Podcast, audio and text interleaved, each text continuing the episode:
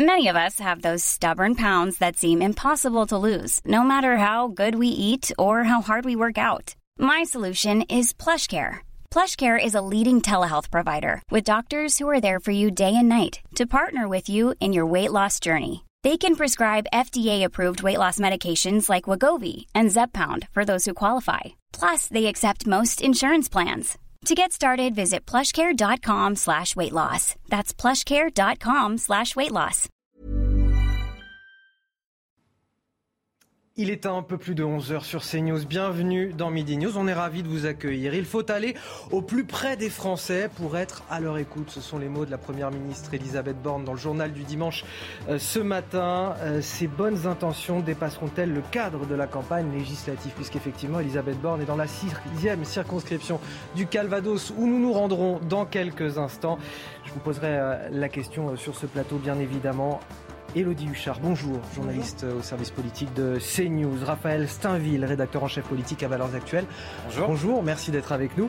Euh, Jean-Louis Adenor, journaliste à Marianne. Bonjour. bonjour à vous également. Et Samy Biazoni, essayiste et docteur en philosophie. Avant de développer notre programme, tout de suite l'essentiel de l'actualité, c'est avec euh, Adrien Spiteri. Joe Biden Joe Biden embarque pour le Japon. Après la Corée du Sud, le président américain continue son voyage diplomatique en Asie. Il rencontrera lundi le Premier ministre japonais Fumio Kishida. Au cœur des discussions, la menace nucléaire en Corée du Nord. Cinq personnes, dont quatre membres d'une même famille, ont été tuées samedi après-midi dans l'accident d'un avion de tourisme. Le drame s'est déroulé à 16h50 au lieu dit Les Fournelles, peu après le décollage de l'appareil. Le parquet de Grenoble a confié l'enquête au groupement de gendarmerie de l'Isère. Et puis jour J pour le Grand Prix d'Espagne de Formule 1. Le monégasque Charles Leclerc s'élancera en pole position devant Max Verstappen et Carlos Sainz. Le départ sera donné à 15h et à suivre en direct sur Canal+. Je serai sur le terrain, je suis mobilisé pour euh, gagner. Ce sont les mots d'Elisabeth Borne dans une longue interview au journal du dimanche euh, aujourd'hui. Il faut aller au plus près des Français pour être à leur écoute, casser l'idée que les ministres seraient lointains et ne s'intéresseraient pas à leurs problèmes quotidiens. La Première ministre, qui est donc toujours dans la sixième circonscription du Calvados dans le cadre de sa campagne législative, et c'est euh, vous qui la suivez pour CNews, Marie Conan. On vous retrouve sur place. Elle était il y a quelques instants au vide-grenier de Thury Harcourt, Elisabeth Borne eh bien, elle est toujours en train de déambuler hein, dans ce vide-grenier, dans les allées euh, de ce vide-grenier, toujours euh, dans cette optique de rencontrer ses électeurs, d'aller au contact des Calvadosiens. Et ce bain de foule, c'est un peu une première hein, pour elle. Elle n'a jamais brigué de mandat, elle n'a jamais euh, été élue. Et on découvre une nouvelle Elisabeth Borne, une Elisabeth Borne moins techno, moins froide, plus souriante, plus avenante.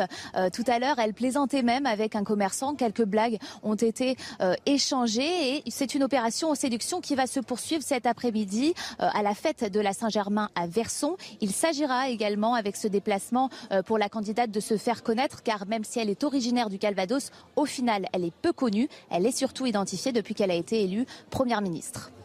Merci à vous Marie Conan, merci également à Loïc Tontat qui est derrière la caméra, au plus près des Français pour être à leur écoute. C'est le nouveau mantra de l'exécutif finalement. Est-ce que ça va dépasser le cadre des législatifs? On a vu ces images en direct d'Elisabeth Borne, très souriante. On voit qu'elle fait un effort. Elle est dans une opération séduction, comme disait euh, Marie Conan il y a quelques instants. Raphaël Steinville. Bah, c'est difficile à, dire. C'est vrai que le temps de la campagne législative et le fait même qu'elle soit engagée dans, ces élections euh, suppose pour elle de, faire un maximum d'efforts, de se faire connaître des, Français et d'abord de, de, ceux, de, ceux dans le Calvados qui, euh, qui euh, voteront peut-être pour elle. dans son interview au JDD, elle elle, euh, elle admet qu'elle aime aller au contact des Français. C'est vrai qu'en fait, on, la connaît mal et on la connaît mal sur le terrain.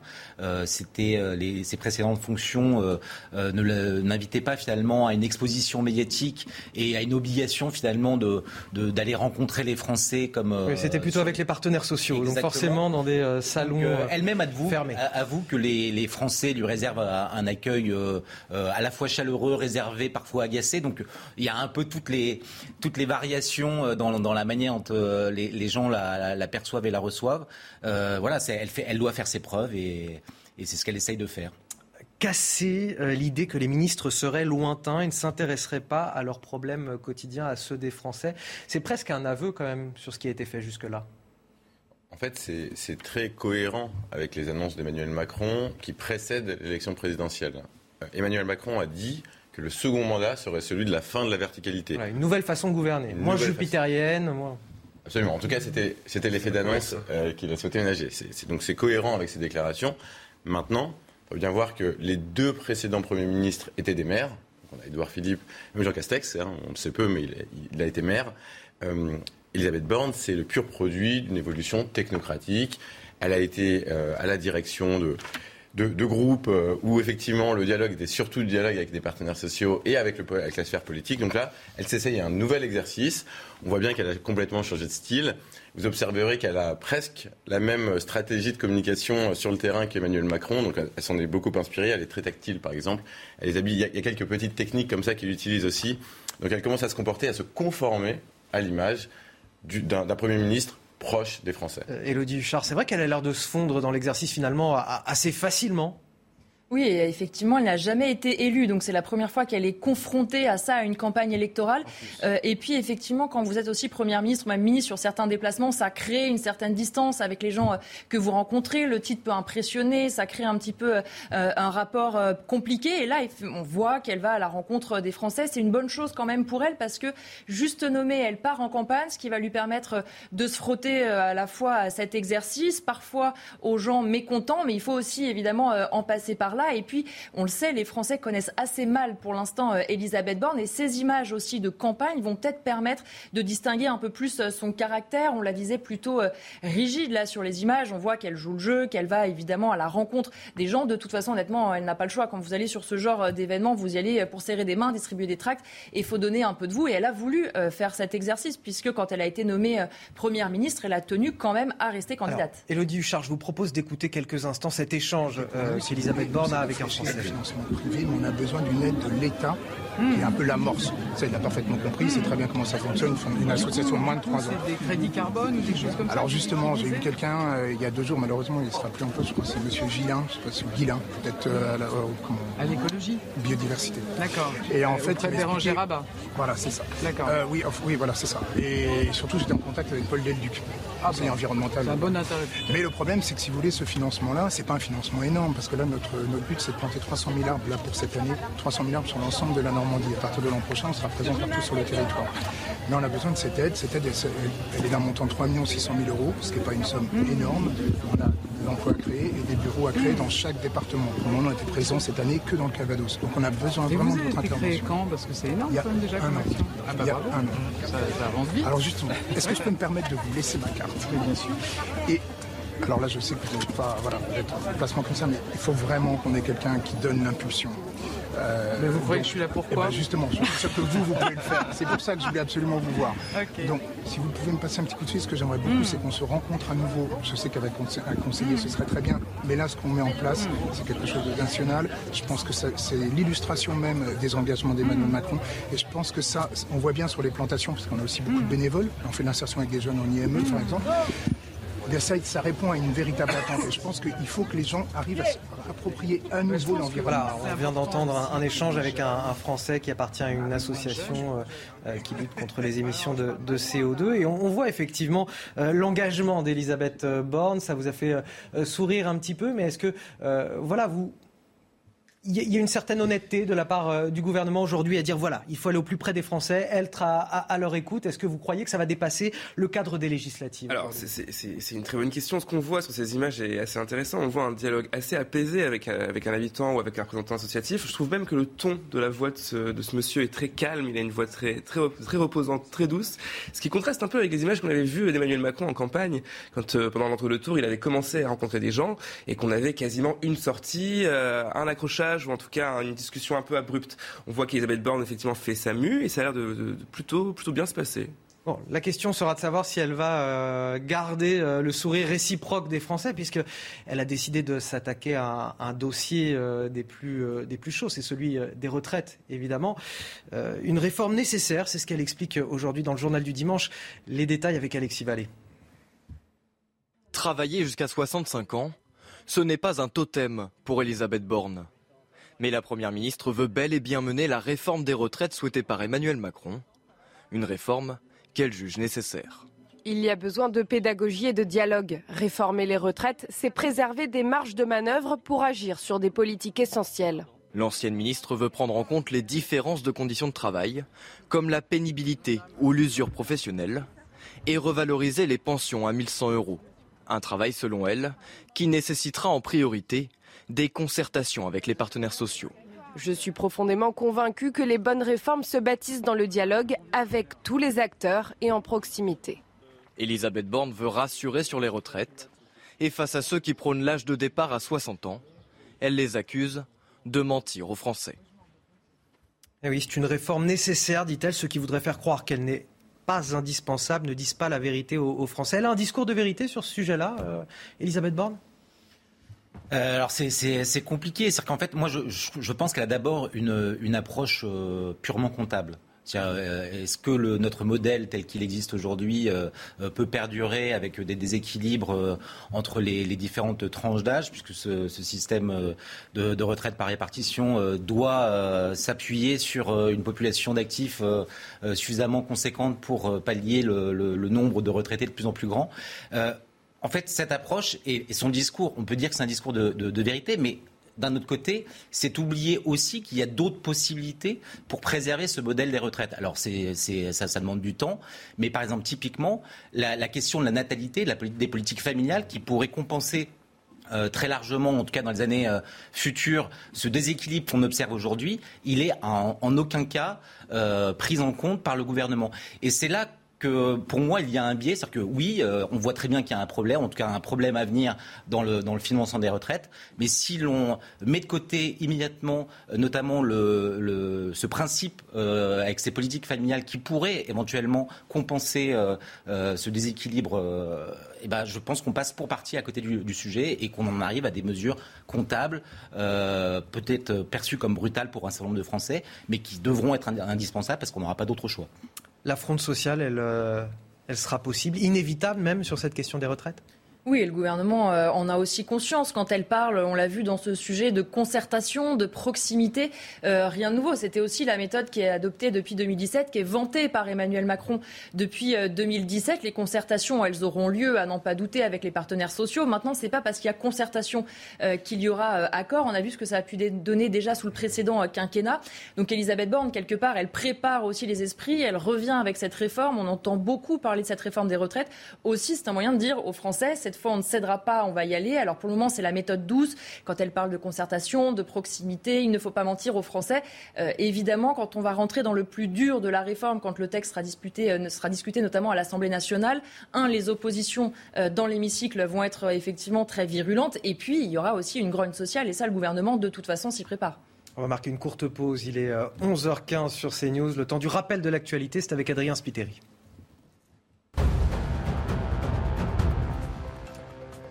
En Ukraine, la Russie continue de pilonner la région du Donbass dans l'est du pays. Hier, le Kremlin a affirmé avoir détruit un stock d'armes livré par les Occidentaux. De son côté, le président ukrainien Volodymyr Zelensky reconnaît que la situation est critique. Il appelle à régler le conflit par la voie diplomatique. Laurent Ulrich, le nouvel archevêque de Paris, prendra officiellement ses fonctions lundi lors des vêpres à la cathédrale Notre-Dame de Paris. Archevêque de Lille depuis 2008, il avait été nommé par le pape François le mois dernier. Et puis Leonardo aurait été limogé. Le directeur sportif du Paris Saint-Germain a, selon des sources au club, été remercié hier soir lors de la soirée de la célébration du dixième titre national et l'annonce de la prolongation de Kylian Mbappé. Une décision qui augure l'ouverture d'une nouvelle page dans le club de la capitale. Le Portugais Luis Campos semble être le favori pour lui succéder annoncer aux Français qu'ils vont travailler moins, euh, brandir la retraite à 60 ans, c'est leur mentir. Les promesses façon demain, on rase gratis. Les Français n'y croient pas. Moi, je ne leur mentirai pas. Ce sont les mots d'Elisabeth Borne, Première ministre dans le JDD. Est-ce que, euh, que vous êtes d'accord avec ces propos? Alors, ce qui est clair, c'est que, qu'Elisabeth Borne se situe absolument dans la continuité, encore une fois, hein, du discours qui a été le discours du candidat euh, Macron et le discours du président réélu Macron.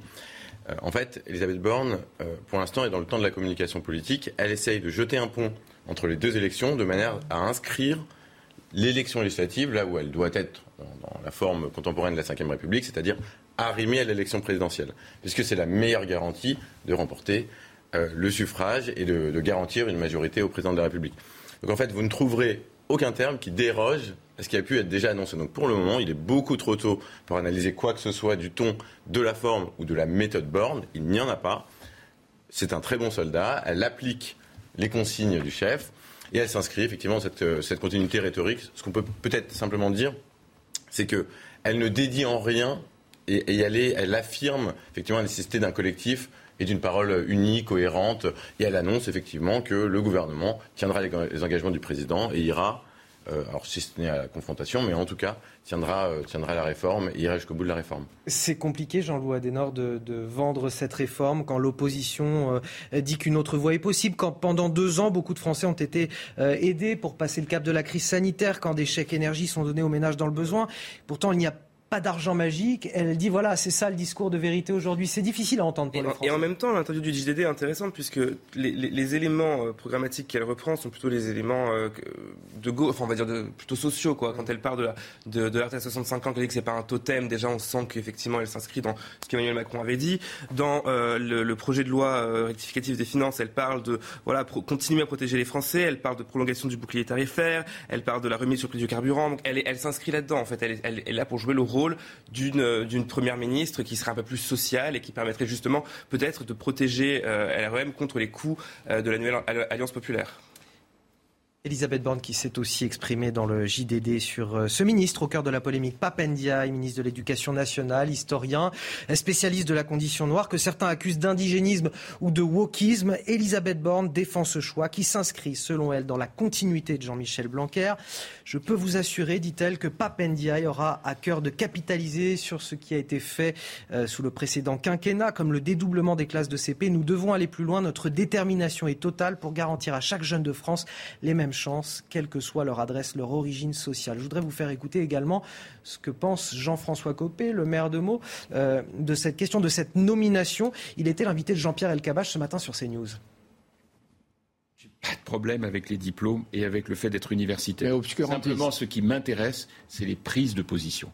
Or, à partir du moment où on est ambigu sur des sujets qui sont en réalité les moteurs même du discours de l'extrême gauche, l'islamo-gauchisme, euh, le fait euh, de, porter de l'intérêt à des mouvements dont on sait qu'ils sont animés par des objectifs de déstabilisation. Pour aller vite, le mouvement woke, allez, appelons ça comme ça. Derrière cela, il y a quoi? Il y a la réalité d'un discours qui est porté par l'extrême gauche. Or, je prétends qu'il faut combattre avec la même force les idées d'extrême droite que les idées d'extrême gauche. Et qu'il y a une tendance en France à considérer que sur les idées d'extrême gauche, on peut se permettre une certaine complaisance. Je rappelle que cela concerne un million de euh, fonctionnaires.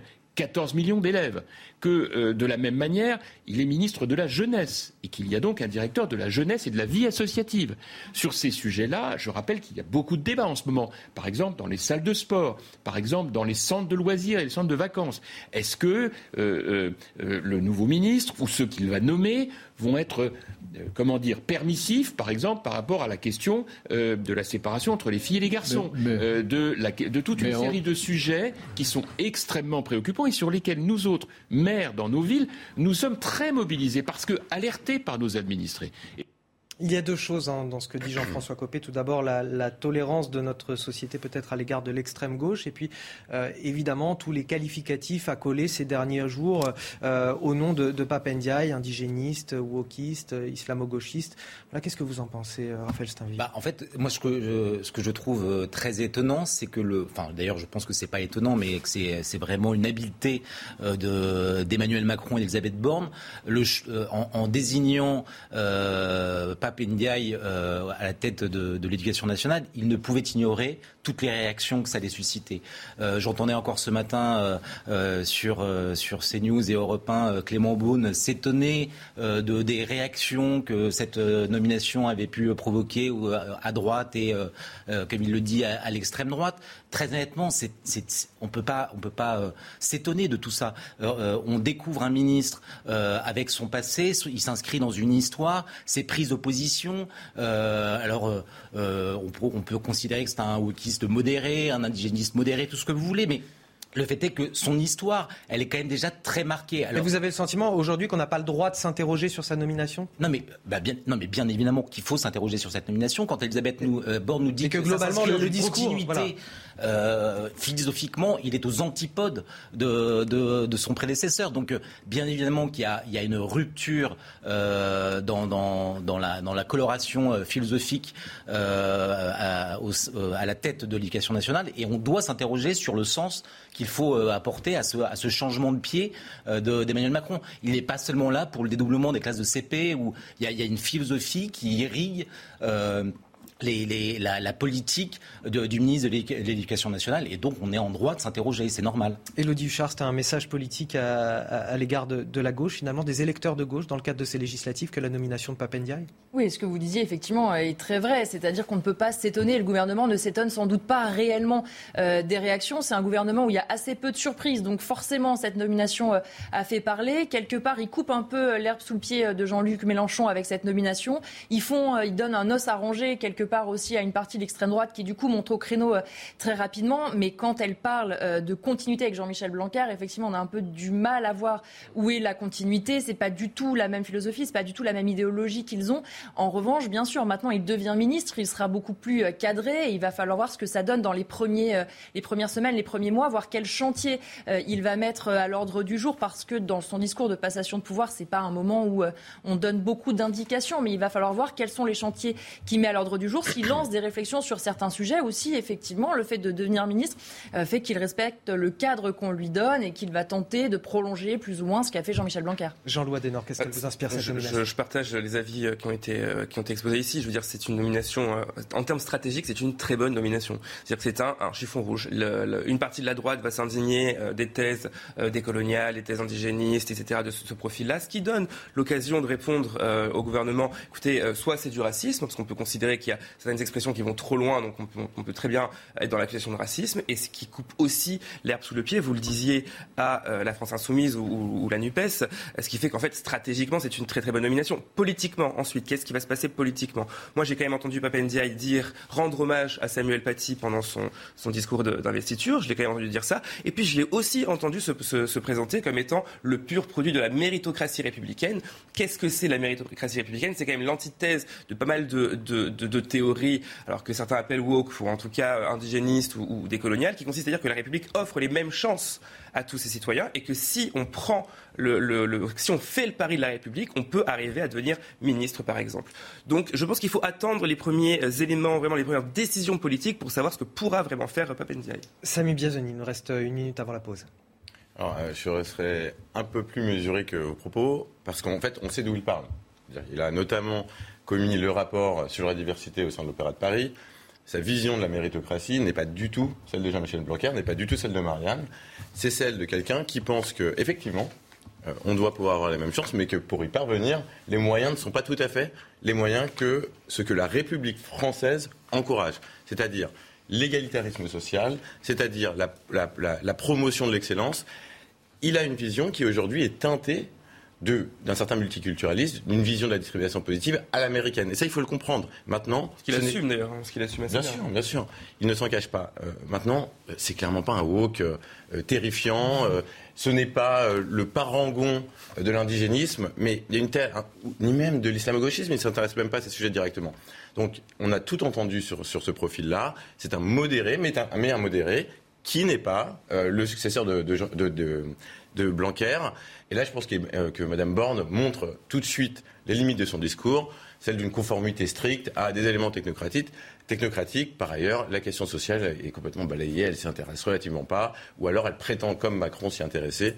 Euh, mais là, on n'est pas du tout dans un discours d'honnêteté. Elisabeth Borne qui a rappelé également les, priorités du gouvernement, euh, l'école, la santé, la transition écologique et bien sûr le pouvoir d'achat. On en parlera dans quelques instants juste après la pause avec notamment la question du blocage des loyers pour donner peut-être un petit peu d'air aux, Français qui subissent la, flambée euh, des loyers justement. A tout de suite sur CNews. Midi News, j'ai toujours le plaisir d'être sur ce plateau avec Elodie euh, Huchard, Raphaël Steinville, Jean-Louis Adenor et Samy euh, Biazoni pour évoquer euh, l'actualité, notamment la question du blocage des loyers pour redonner un peu d'air aux Français, alors que justement le pouvoir d'achat figure parmi les priorités de ce nouveau gouvernement. Tout de suite, avant de poursuivre nos débats, le rappel de l'actualité, c'est avec Adrien Spiteri. Elisabeth Borne défend la réforme des retraites. Dans une interview accordée au JDD, la nouvelle première ministre dit vouloir ne pas mentir aux Français. Selon elle, le passage de la retraite à 65 ans est indispensable pour assurer le financement de notre modèle social. Le Canada, frappé par de violents orages, quatre personnes ont perdu la vie dans l'est du pays selon les autorités. Samedi, 900 000 foyers étaient toujours privés d'électricité. En football, l'Olympique lyonnais remporte la Ligue des Champions. À Turin, hier, les coéquipières d'Amandine Henry l'ont emporté 3 buts à 1 face au FC Barcelone, pourtant tenant du titre. Une large victoire synonyme d'une huitième victoire en Ligue des Champions pour le club rhodanien.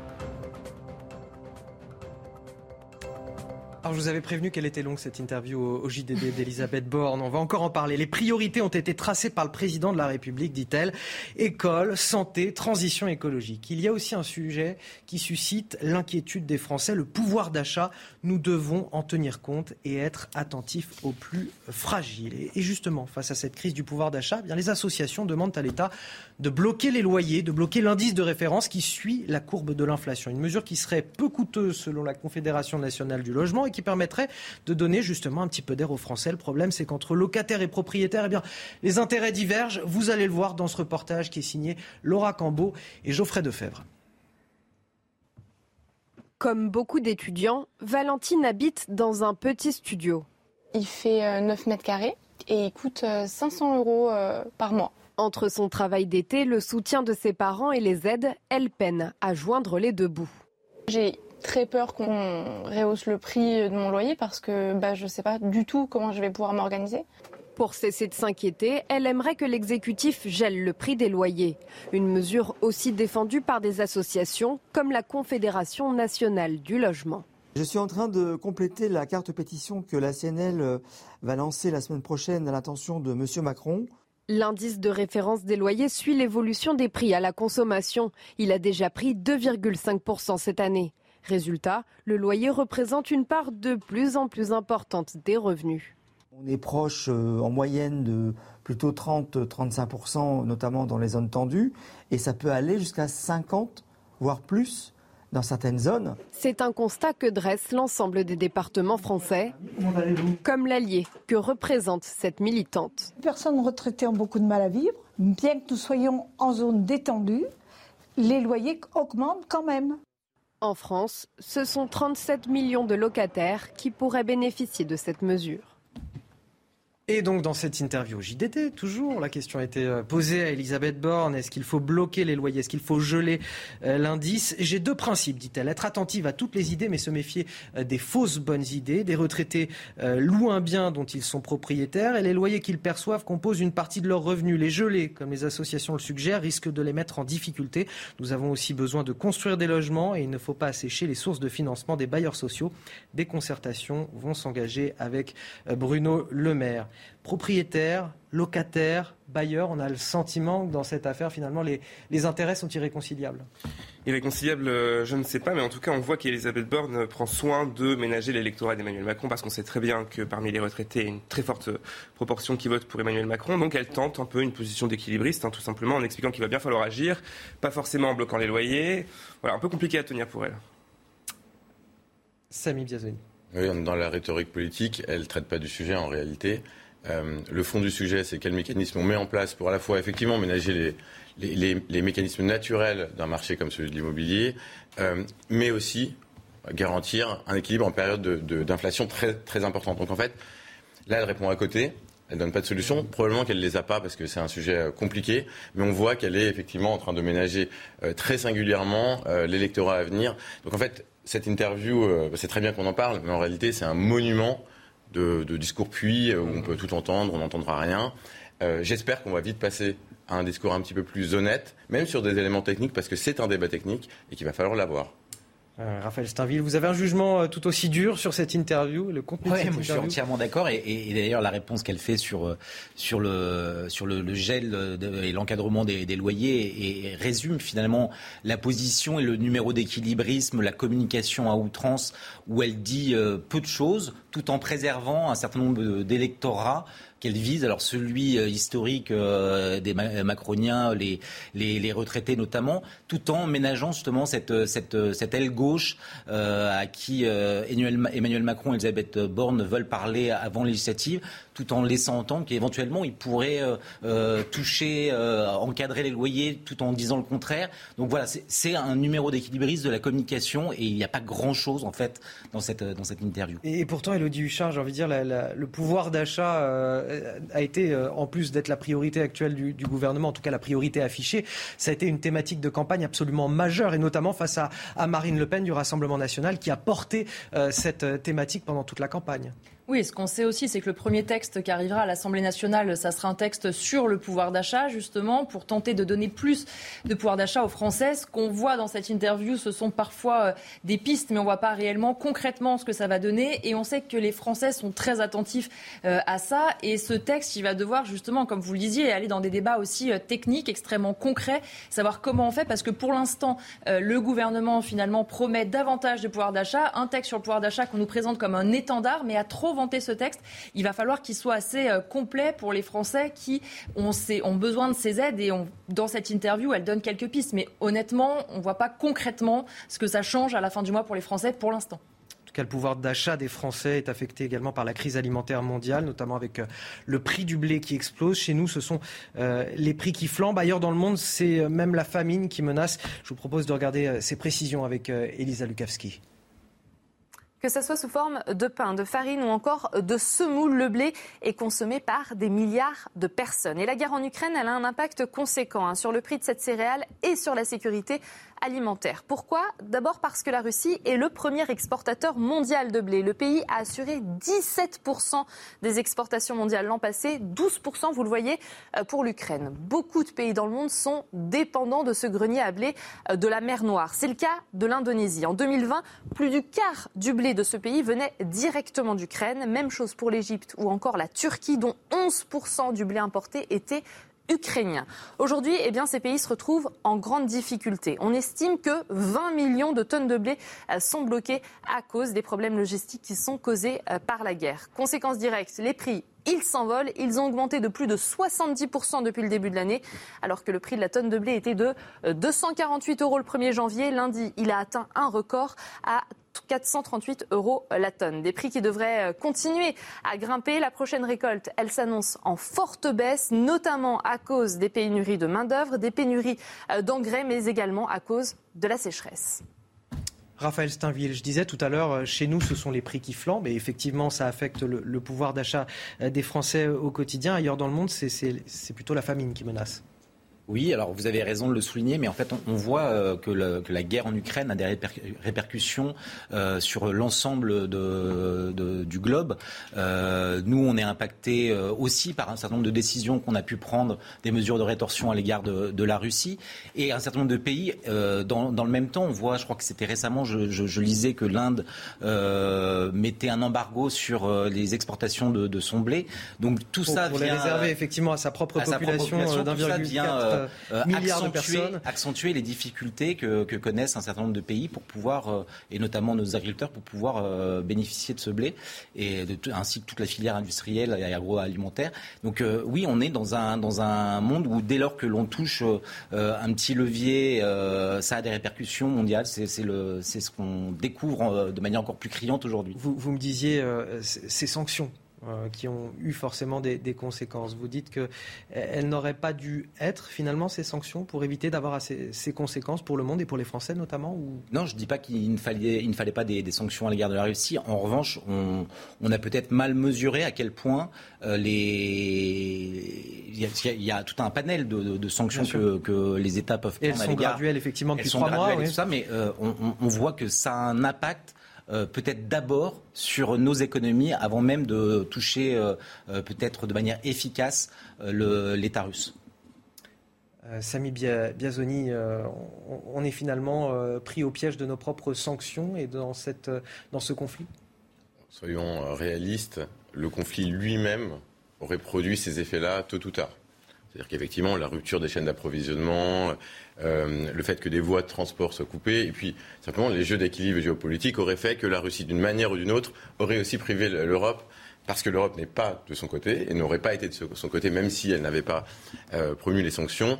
Donc, il y a un enseignement à tirer de tout ça finalement? Oui, en fait, ce qui est très intéressant, c'est que on expérimente aujourd'hui probablement la bascule du modèle qui prévalait depuis euh, les années 80, qui est, le modèle du capitalisme industriel mondialisé et globalisé, un, système localisé qui va se régionaliser très probablement dans les approvisionnements.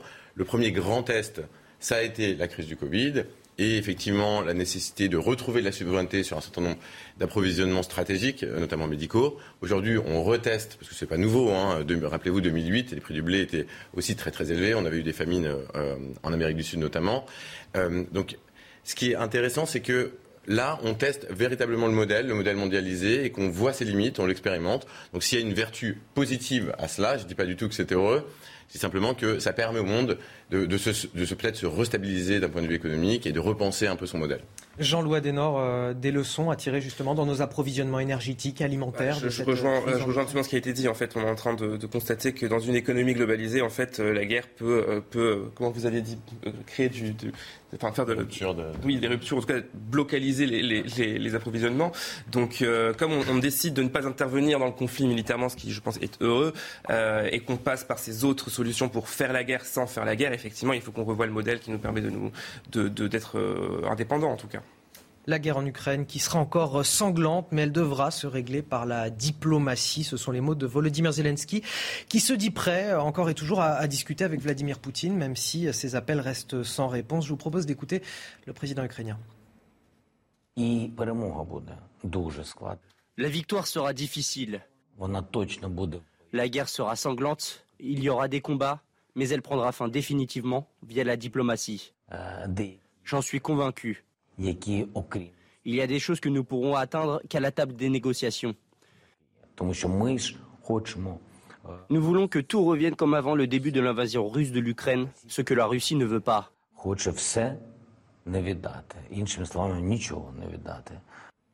Et on accueille donc Harold Iman, notre spécialiste des questions internationales. Harold, est-ce qu'on peut croire encore à une résolution diplomatique du conflit, euh, trois mois après le début du conflit, euh, malgré un engagement toujours plus fort des, deux côtés, du côté de, la Russie et même des Occidentaux qui arment les Ukrainiens? Vous voulez dire un engagement militaire? Oui, absolument. Euh, c'est encore plus violent que jamais, mais ce que dit le président Zelensky, c'est qu'il y a deux phases. Euh, il y a une phase militaire qui n'est pas terminée, donc il ne faut rien espérer euh, d'un dialogue diplomatique maintenant. On maintient le contact, euh, chacun sait rejoindre l'autre via leurs équipes de négociateurs. Mais bon, à part d'avoir des numéros de téléphone intéressants, ça ne va rien donner.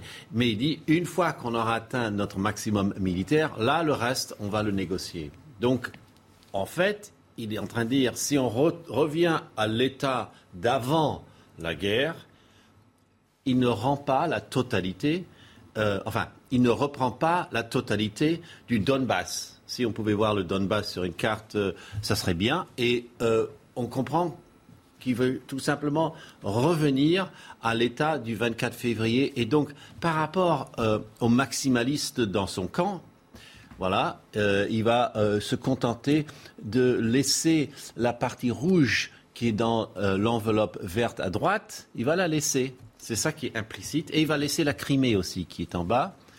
Il n'a pas parlé de reprendre la Crimée, de reprendre tout le Donbass. Donc ça, c'est déjà une concession. Mais il dit, d'ici là, je vais me battre pour tout le reste. Et après, on parle. C'est ça que ça veut dire. Raphaël Steinville, est-ce qu'on on peut croire à une euh, résolution diplomatique de ce conflit?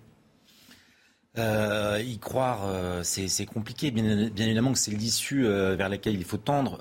Aujourd'hui, on voit que les combats euh, sont, empêchent en tout cas euh, une résolution euh, pacifique de, de, de, ce conflit. ils sont toujours aussi intenses. Je dirais même que le, le, le, renforcement de l'armement militaire ukrainien par les États-Unis et l'Europe ne fait que prolonger la possibilité que ce conflit dure et perdure encore des, des, semaines ou des mois. Donc c'est compliqué d'imaginer une résolution du conflit, et pourtant, par des voies diplomatiques, et pourtant on sait que euh, fatalement, un jour, il faudra euh, qu'un un accord de cessez-le-feu, un accord de paix soit signé euh, pour, pour les, les deux belligérants. Alors on va marquer une courte pause puisqu'il est 11h45 dans une poignée de secondes. Le rappel de l'actualité, c'est avec Adrien Spiteri.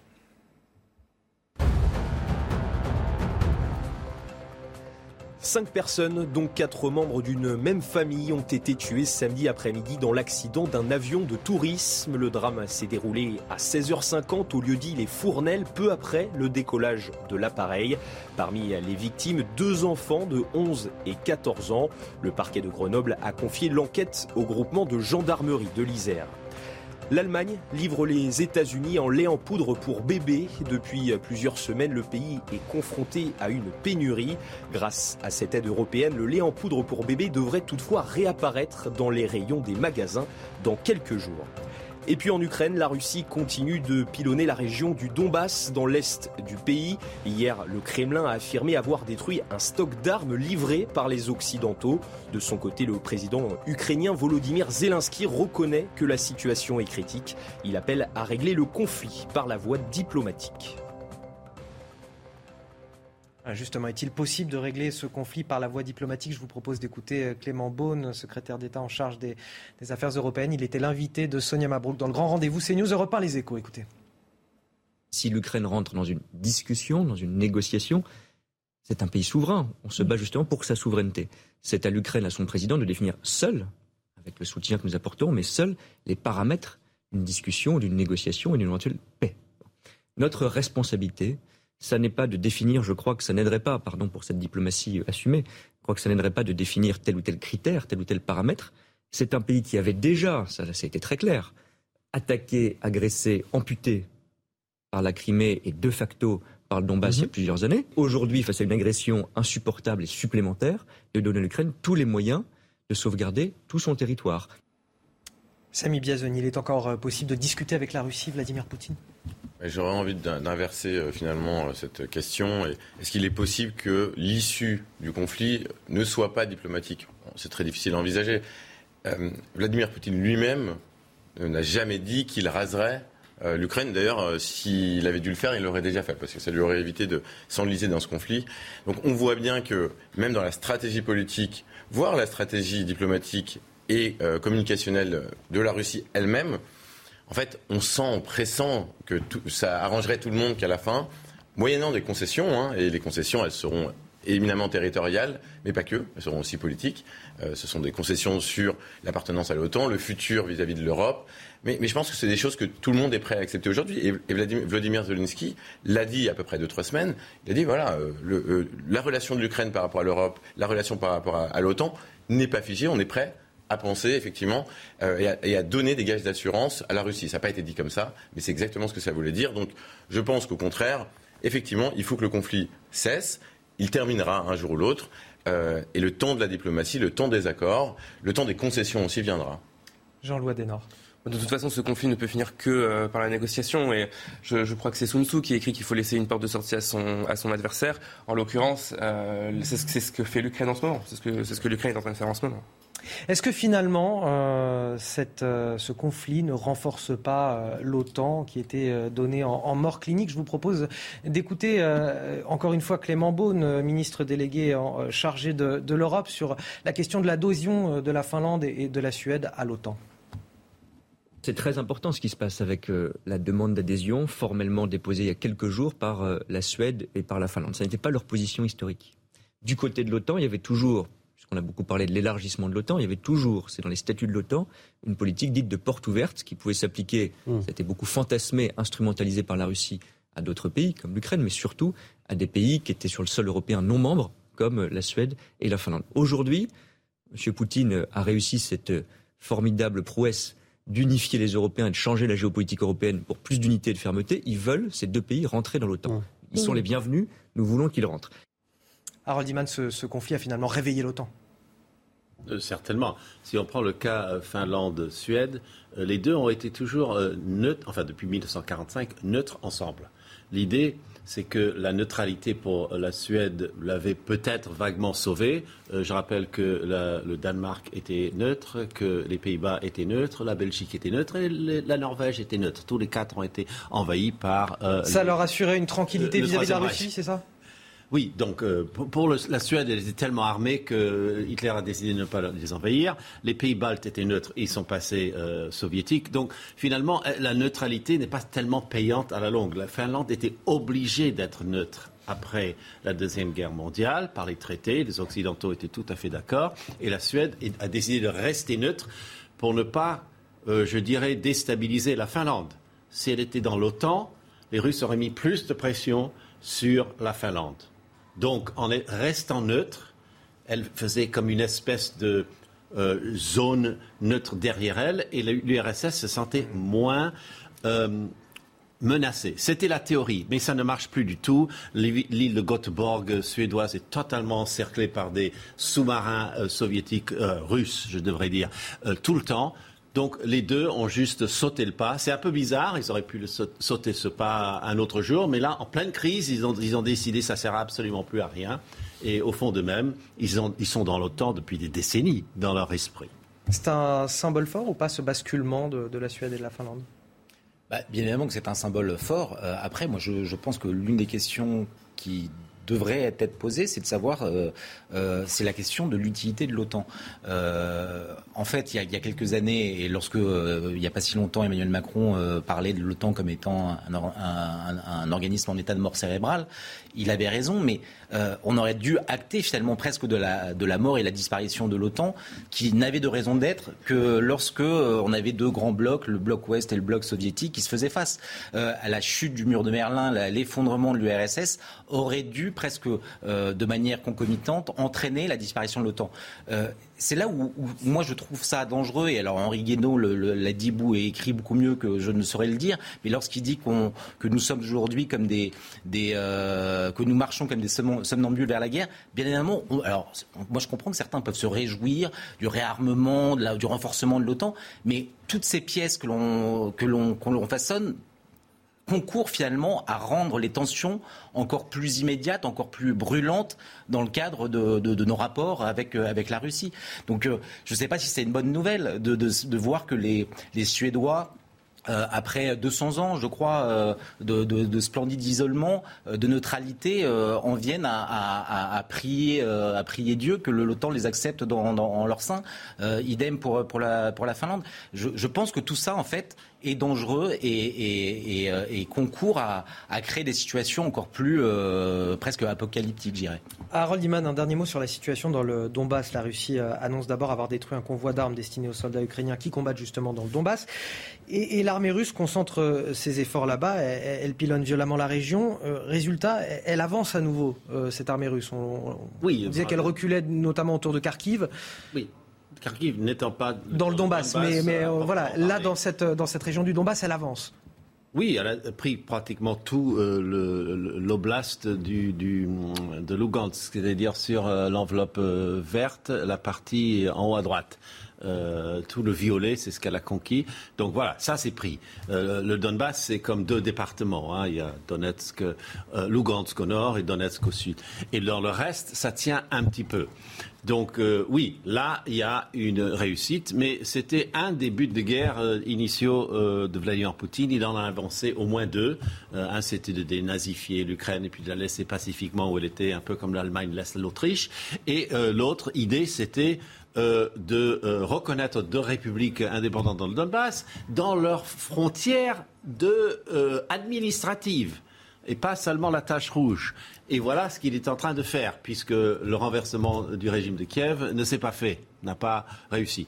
Donc peut-être que c'est une feinte, peut-être pas, peut-être qu'il a, il a juste joué les deux cartes, il a, et puis il a actionné celui qui marchait le mieux. il avance, évidemment. on l'attendait, hein, on l'attendait depuis le début à cet endroit, mais par, par toutes ces, offensives contournées, les troupes ukrainiennes ont dû bouger. Et euh, voilà, ils sont quand même un contre trois, un contre quatre. Et euh, lui, il a l'armement lourd et les Ukrainiens ne l'ont pas encore. Ils n'ont que de l'armement euh, proche.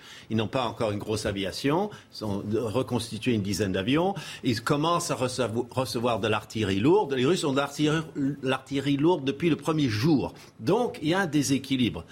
Et voilà, ils ont perdu Lugansk, euh, et puis voilà, peut-être peut-être Donetsk, mais euh, le président Zelensky sous-entend une deuxième offensive cet été. Et voilà, on verra ce que ça donne toute alternative à la candidature de l'Ukraine à l'Union européenne serait un compromis avec la Russie. Voilà ce que dit aussi Volodymyr Zelensky, le président ukrainien, qui répond au projet, euh, au fameux projet de communauté politique européenne proposé par euh, Emmanuel Macron. C'était au cours d'une conférence de presse qu'il a dit ça, Volodymyr Zelensky, avec le premier ministre portugais Antonio Costa. Euh, il n'a pas tort quelque part. C'est une sorte de, club, finalement, cette communauté politique européenne, un club de pays d'amis dont on ne veut pas véritablement dans l'Union et chez qui voilà, on les fait pas dans, dans cette nouvelle entité euh, européenne?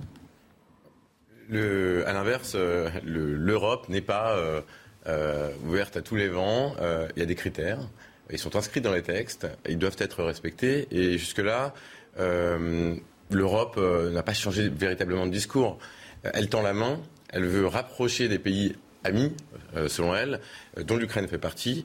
Euh, mais voilà, il y a un processus. Euh, il y a effectivement des chambres d'attente pour accéder, et parce que c'est un processus en plusieurs étapes. Mais du coup, on, fait, on, crée une institution euh, anti-chambre de l'Europe. voilà, est-ce que ça a vraiment du sens ou c'est simplement pour les faire patienter bon, Il y a des deux. en réalité, la question de l'élargissement sans fin de l'Europe, c'est une question qui agite tous les Européens depuis au moins 20 ans. Donc de toute façon, il fallait traiter le sujet. La question de la redéfinition de l'Europe même est, est, une question importante. Donc c'est peut-être un prémisse à justement une refonte, une refondation de l'Europe autour d'un cœur constitué qui est euh, le cœur de, peut-être 7, 8, 10 pays, donc une Europe plus originelle. Et puis en cercle concentrique. En cercle concentrique. Euh, donc il y, a tous ces débats. Il y a à la fois l'avenir de l'Europe et aussi le traitement particulier qu'on doit réserver à l'Ukraine, la solidarité politique qu'on doit lui témoigner. Euh, j'ajoute simplement un point sur la question de l'OTAN. Euh, il faut bien comprendre qu'aujourd'hui, en réalité, on sent bien que l'OTAN ne s'est pas véritablement réveillé de, son, euh, euh, son, atonie cérébrale. les Américains mènent leur guerre, l'OTAN n'a pas véritablement de, prise. En revanche, ceux qui jouent, et la question qui est posée aux Européens, c'est celle de l'avenir d'une défense commune. Et donc le fait qu'aujourd'hui on a un réalignement de certains pays scandinaves, des pays du Nord, peut préparer, peut nous, nous permettre de préparer une Europe de la défense, appelée de ses voeux par Emmanuel Macron notamment. Il nous reste euh, une dernière minute euh, pour en parler avec vous, Jean-Louis Adenor, notamment cette question de, communauté politique européenne avancée par Emmanuel Macron, euh, que Volodymyr Zelensky semble refuser. Pour lui, ce serait un compromis avec la Russie que d'accepter cette situation plutôt qu'une intégration réelle à l'Union européenne. Et l'intégration à l'Union européenne faite au milieu d'un conflit armé avec la Russie, ça paraît quand même assez. De toute façon, ça prendrait des années même. et ça prendrait des années. La question que, que vous posiez d'ailleurs, c'est la question de l'Europe à plusieurs vitesses. Est-ce que on est en train de créer une, Europe élargie avec des, des, pays qui seraient euh, qui auraient certaines prérogatives ou est-ce que c'est une antichambre et la différence est importante ce qui, ce qui veut dire que de toute façon à un moment l'Ukraine finirait mécaniquement par intégrer euh, par intégrer l'Union européenne? Je pense que le cœur de la question est là tout simplement. Jean-Louis Adenor, Samy Biazoni, Raphaël Steinville, merci euh, d'avoir participé à cette euh, émission. Merci à vous également, à Iman, pour euh, vos éclairages. Restez avec nous sur CNews. On va revenir dans un instant. On va continuer à parler politique, législative, gouvernement. On sera avec un, nouveau plateau. On vous accueille dans quelques instants à midi. Midi News, troisième partie. On est ravis de vous retrouver avec sur ce plateau Elodie Huchard, journaliste euh, au service politique de CNews, qui nous retrouve. On a également Alberto Toscano, journaliste et écrivain. Bonjour. Merci d'être avec nous. Euh, Arthur de Vatrigan, cofondateur de L'Incorrect. Bonjour à vous. Bonjour. Et Lou Vialet, euh, politologue, directeur de l'agence publique. On va parler politique, on va parler des législatives. On va commencer avec Marie-Christine Hamel, qui est en duplex avec nous dans quelques instants, juste après le Flash Info signé Adrien Spiteri. À Shanghai, les transports publics reprennent partiellement. Après près de deux mois de confinement dû au Covid-19, les restrictions sont progressivement levées dans la mégalopole chinoise. Quatre des 20 lignes de métro de la ville ont redémarré ce dimanche.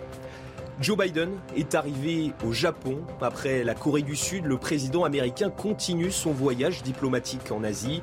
Il rencontrera lundi le Premier ministre japonais Fumio Kishida. Au cœur des discussions, la menace nucléaire en Corée du Nord. Et puis jour J pour le Grand Prix d'Espagne de Formule 1. Le monégasque Charles Leclerc s'élancera en pole position devant Max Verstappen et Carlos Sainz. Le départ sera donné à 15h et à suivre en direct sur Canal+. De retour sur le plateau de Midi News. Nous sommes en duplex avec Marie-Christine Hamel. Bonjour Marie-Christine Hamel, vous êtes candidate Les Républicains aux législatives dans la quatrième circonscription du Var. Et c'est justement dans cette circonscription que se présente Éric Zemmour. C'est la circonscription de, Saint-Tropez. Une première question pour vous justement. Est-ce que vous craignez la présence d'Éric Zemmour? Absolument pas. D'ailleurs, je viens de le rencontrer à l'instant parce que nous sommes dans la belle ville de Vidauban en plein cœur de la Provence. Et effectivement, je l'ai rencontré sur le marché. Nous nous sommes salués. Euh, il n'y a vraiment pas de crainte à avoir. Hein. Moi, je suis une candidate de proximité, du terrain. Euh, un terrain que je sillonne depuis maintenant quatre ans. Éric Zemmour donc vient d'arriver. Il fait ce qu'il me, j'apparente à du tourisme électoral. Hein, il n'y a pas vraiment d'ancrage territorial en ce qui le concerne. On peut difficilement l'évoquer. Donc je ne le crains absolument pas du tout. Marie-Christine Hamel, effectivement, il n'a peut-être pas d'ancrage territorial direct, si ce n'est que son score euh, sur place à l'élection présidentielle a été parmi ses plus élevés. Il aurait été euh, euh, dommage pour lui, j'imagine, de faire autrement que de se présenter dans cette circonscription. Ce n'est pas suffisamment légitime pour vous? Ce qui me paraît questionnant, c'est justement le fait qu'il a réfléchi longtemps avant de se décider s'il se présentait sur Paris ou euh, dans la quatrième circonscription. Donc ça ne devait pas lui paraître aussi évident que cela. Hein. Il est vrai qu'à l'heure actuelle, cette, euh, cette, élection législative est inédite. Hein. Nous nous retrouvons avec trois blocs. Un bloc donc socialiste désormais, Hein, qui euh, est le parti, l'ancien parti LREM, qui se nomme Renaissance, avec le choix donc du président de la République qui a pris comme première ministre Madame Elisabeth Borne. Et ça se retrouve également sur la quatrième circonscription où on a la, la députée sortante qui a pris également un suppléant socialiste. On a ensuite un bloc extrême de gauche avec NUPES et également les extrêmes de droite. Il me semble qu'entre une mouvance mondialiste invertébrée, un attrape-tout euh, de M. Macron qui est à l'œuvre depuis des années et les extrêmes, il y a une place tout à fait légitime pour la droite républicaine, une droite indépendante, populaire et de bon sens que je souhaite incarner sur la quatrième circonscription. Manifestement, euh, le département a plus voté euh, Marine Le Pen euh, sur place. Il y a quand même, voilà, il y a quand même une attente des électeurs qui est très à droite. c'est effectivement ce que donnent les résultats des votes, mais n'oubliez pas qu'il y a quand même 40% qui ont été estimés par des analystes politiques, donc de votes protestataires. Donc ce sera à revoir, je pense, cette analyse-là. Comment vous jugez, euh, Marie-Christine Hamel, la campagne d'Éric Zemmour, puisque vous me disiez euh, il y a quelques instants, vous l'aviez croisé sur ce marché ce matin. Oui. Comment je la juge À quel point de vue? Eh Parce qu'il mène une campagne qui, selon vous, euh, est une campagne de terrain, proche des électeurs, des Varois, de la quatrième circonscription? Ah, Attendez, pensez-vous sincèrement que l'on peut être proche des Varois des électeurs et de la quatrième circonscription avec des visites éclairs qui durent cinq minutes dans chaque ville. Ce matin, il est arrivé à 10 heures. À 10h30, il était reparti. Moi, je sillonne la circonscription, comme je vous le dis, depuis quatre ans avec toutes mes équipes, puisque je suis délégué de circonscription, du nord au sud et d'est à l'ouest j'ai vraiment un ancrage territorial. Comment pourrait-il l'avoir, selon toute logique, en un mois et demi? Ça me semble irréel. Alors Marie-Christine Hamel, j'ai Elodie euh, Huchard du, service politique de CNews qui a une question pour vous sur ce plateau. Oui, vous représentez du coup les Républicains dans cette circonscription. Est-ce que sur le terrain, on vous parle de la campagne de Valérie Pécresse? Est-ce que vous êtes un peu comptable aussi de l'élection présidentielle? Ou est-ce qu'au contraire, cette élection se fait au niveau local et que vous diriez que les gens ont un peu tourné la page de la présidentielle dans ce qu'ils vous disent lors de vos échanges? Euh, effectivement, il y a certaines personnes qui évoquent encore cette campagne, mais il y a beaucoup euh, de personnes aussi qui se projettent sur l'avenir. Moi-même, par mon appartenance très claire euh, au mouvement à droite d'Éric Ciotti, je me positionne tout à fait différemment et on regarde effectivement vers l'avenir. Actuellement, c'est une députée euh, La République En Marche qui, euh, qui est dans le département, en tout cas la députée sortante avec euh, la dynamique de la présidentielle. Est-ce qu'elle ne risque pas elle-même de l'emporter? Ça me semble difficile avec le tournant à gauche toute qu'a opéré M. Macron dernièrement, je vous le disais tout à l'heure, en choisissant une première ministre socialiste et également se, répercute, comme je vous l'ai dit également, avec euh, Madame Mauborgne qui a choisi un député euh, suppléant de gauche, euh, Monsieur Parlanti, qui était l'ancien maire des Arcs et qui est socialiste à part entière. Donc à l'heure actuelle, le bloc, elle anciennement appelé LREM, fait un virage à gauche toute. Quel a été le bilan justement? Comment vous qualifieriez le bilan de la députée sortante? Bah, écoutez, le bilan de la, députée sortante, euh, malheureusement, il est assez catastrophique. Si je vous prends un seul exemple, celui de la maternité de Gassin, près de Saint dans le golfe de Saint-Tropez, euh, cette maternité était en phase de fermeture. Euh, on a pu obtenir donc une mesure d'accréditation de sept ans de prolongation mais c'est absolument inadmissible. Cette maternité doit être pérennisée. Vous avez de jeunes parturiantes du golfe de Saint-Tropez qui doivent aller mettre au monde leur enfant à 36 km de là vers Fréjus. En été, vous connaissez la circulation sur Saint-Tropez, ce n'est pas approprié du tout. Donc là, elle a vraiment failli déjà sur ce gros problème. Il y a eu des candidats. Je vous les autres.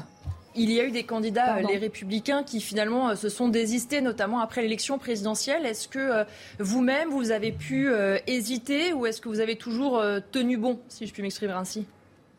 Non. Aucune hésitation en ce qui me concerne. Vous savez, quand on a des valeurs et des convictions, ce n'est pas un phénomène de mode. C'est structurel, ce n'est pas conjoncturel. Moi, je suis RPR, j'ai été RPR, UMP, les républicains et je reste donc fidèle à ma famille politique et surtout à mes valeurs et convictions. Par contre, je ne serai pas un député Playmobil, le doigt sur la couture et qui ne lève la main que lorsqu'on l'y autorise. Marie-Christine Hamel, quelles sont les, attentes des euh, Varois dans votre circonscription? Euh, On a beaucoup parlé de, pouvoir d'achat dans cette campagne présidentielle. C'est l'un des axes avancés en tout cas par le gouvernement dans ces euh, prochaines réformes. quelles sont les, priorités que vous mettez en avant, vous, dans votre circonscription? Ben, écoutez, déjà avant tout, ce que je mets avant tout, ce que je tiens à cœur, c'est de remettre au centre du dispositif politique l'être humain. Ce gouvernement de M. Macron a manqué totalement d'humanité et de compréhension des demandes et des attentes de ses concitoyens. Personnellement, je crois qu'il faut mettre en priorité le pouvoir d'achat, la sécurité, la santé. C'est le triptyque que tout gouvernement digne de ce nom se devrait de réaliser. Or, ce n'est pas le cas. Alberto Toscano, journaliste sur ce plateau, a une question pour vous, euh, Marie-Christina. Bonjour, madame. Je vous en prie. Si par hasard. Bonjour. Euh, bonjour. Si par hasard vous arriviez au troisième, à la troisième place après M. Zemmour et après le candidat macroniste, qu'est-ce que feriez-vous? Je ne serai pas à la troisième place. Je serai au deuxième tour. Science-fiction. Non, il n'y a pas de hasard. Il y a science-fiction, non. Non, non, ça c'est du film, cela. On n'est pas dans un film, on est dans la réalité. Qu'est-ce qui est différent pour vous aujourd'hui euh, Vous aviez euh, échoué au municipal de Saint-Tropez avec 2,88% des voix. Euh, est-ce que, voilà, aujourd'hui, vous estimez que, que, vous pouvez rassembler plus de suffrages dans cette circonscription pour les législatives? Oui, les municipales, ce ne sont pas des législatives. Les municipales, je me suis décidée un mois avant les municipales, parce qu'on m'a donné l'investiture, personne ne voulait y aller. La personne avec qui j'étais donc sur une liste a fait défaillance au dernier moment. J'ai voulu relever le défi, mais j'avoue que je m'y suis prise trop tard. Élodie Huchard. Alors que pour la quatrième circonscription, j'ai été élue déléguée de circonscription en 2018 et cela fait quatre ans maintenant que je suis sur le terrain avec mes quatre délégués de canton et 28 référents, donc un dans chaque ville de la circonscription. C'est une force et un ancrage considérable. Vous disiez que vous ne serez pas une députée euh, Playmobil. On voit un peu deux lignes hein, au sein des Républicains, ceux qui sont totalement opposés euh, à tout texte venant de la majorité, ceux qui pourraient voter un certain nombre de textes en étant un peu plus constructifs, euh, comme ils disent. Vous, vous vous situez sur quelle ligne si vous deveniez députée au mois de juin prochain? Je me situerai avant tout sur la ligne de ma réflexion et de ma conscience. En aucun cas, on ne me fera voter des lois infâmes, comme cela a pu se passer chez LREM. Un dernier mot, euh, Marie-Christine Hamel, quels sont les, axes de votre campagne pour ces législatives? Euh, Je vous l'ai dit, beaucoup de proximité, d'écoute, de respect euh, de l'autre, et effectivement mettre en place les priorités, c'est-à-dire tout ce qui est le pouvoir d'achat, la santé, les déserts médicaux. Euh, et la sécurité également. Ça, c'est une demande qui est récurrente euh, chez les électeurs que je rencontre donc euh, au travers de la campagne. Et je m'y attacherai. Merci à vous, Marie-Christine Hamel, candidate LR aux, législatives dans la quatrième circonscription euh, du Var. Merci également à, Stéphanie Rouquier qui a permis de, réaliser cette interview. Euh, on parlait justement voilà, d'une candidate euh, Les Républicains aux élections législatives dans la quatrième circonscription du Var, Marie-Christine Hamel, qui révèle aussi le défi de la droite pour ces élections législatives, de la droite Les Républicains, bien évidemment. Ce matin, nous avions sur le plateau de CNews, auprès de Sonia Mabrouk, Gérard Larcher, le président LR euh, du Sénat, qui s'est exprimé sur les défis à relever. Une opposition responsable, nous dit-il. C'est euh, ce que devra représenter, ce que devront représenter les députés LR à l'Assemblée et au Sénat, euh, en tout cas à l'Assemblée dans la prochaine, législature. Écoutez. D'abord, un défi immédiat pour les républicains pour ceux des centristes qui sont nos alliés. C'est d'abord d'incarner, et c'est une exigence démocratique, d'avoir une opposition responsable. Je ne peux pas me résoudre à ce que l'opposition à l'Assemblée nationale soit incarnée uniquement par la France insoumise et le Rassemblement national. Nous avons besoin d'une opposition qui soit claire, claire dans ses choix, positive pour le pays, qui ait pour boussole l'intérêt du pays.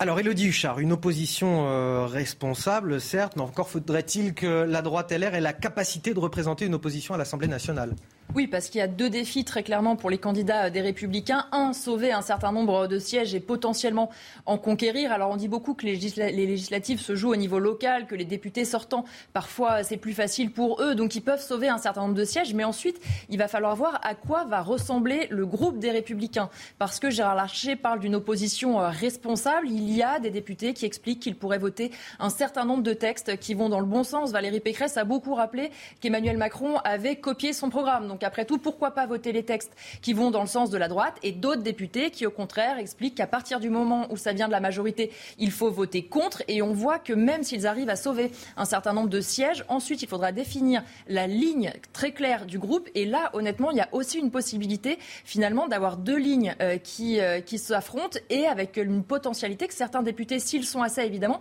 aient envie finalement de, de, de scinder le groupe en deux. D'un côté, ceux qui sont strictement opposés à Emmanuel Macron, de l'autre, ceux qui serait opposé, mais en étant constructif, comme il dit, c'est-à-dire en, votant notamment euh, la confiance et les textes qui vont dans leur sens. Arthur de Vatrigan, ils vont pouvoir se relever, les républicains, de cette euh, présidentielle catastrophique pour eux? Bah là, ils sont quand même en phase terminale. C'est, euh, on a l'impression qu'à chaque élection, ça descend, ça descend, ça descend. On entend les mêmes mots. On va se reconstruire. On veut une opposition responsable. Il l'avait déjà dit il y a cinq ans.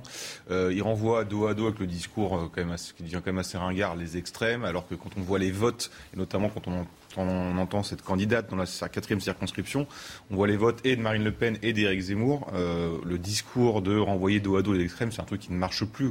Et de dire j'ai mes convictions, j'ai mes convictions, en fait, on a toujours les mêmes mots qui ressortent. Mais euh, quand Gérard Larcher dit une opposition responsable, mais une opposition à quoi? Parce que le projet LR, on le connaît un peu, le projet d'Emmanuel Macron, à l'exception de la retraite à 65 ans, sur lequel il a commencé sa campagne et sur lequel Elisabeth Borne lance euh, sa mandature, le reste, personne ne sait ce qu'il va faire. Donc quand Valérie Pécresse dit il a copié mon programme et donc les autres disent on va peut-être potentiellement voter des, des, des, propositions qui vont dans notre sens, euh, par la retraite, je vois pas euh, quel est le, le, sujet et la ligne d'Emmanuel Macron. Donc après la question c'est législative, c'est juste est-ce que le, les républicains vont définitivement disparaître ou vont devenir un parti local, un parti notable avec des sénateurs, avec des, euh, des maires, avec des, des, des, des députés parce qu'ils ont un enracinement et qu'on sait que notamment pour les mairies on vote plus sur la personne que pour l'étiquette. Donc ça peut devenir comme le Parti socialiste qui disparaît nationalement, mais qui ont encore des présidents de région. Donc euh, voilà, l'enjeu national, je crois qu'il est foutu. La, la question, c'est le local, ce qui vont encore peser. 12h15 sur CNews, c'est l'heure du rappel de l'actualité. Je vous donne la parole juste après, Louis Vialet. J'en prie. Vous en parliez justement, Anthony. Gérard Larcher veut un débat chez les Républicains.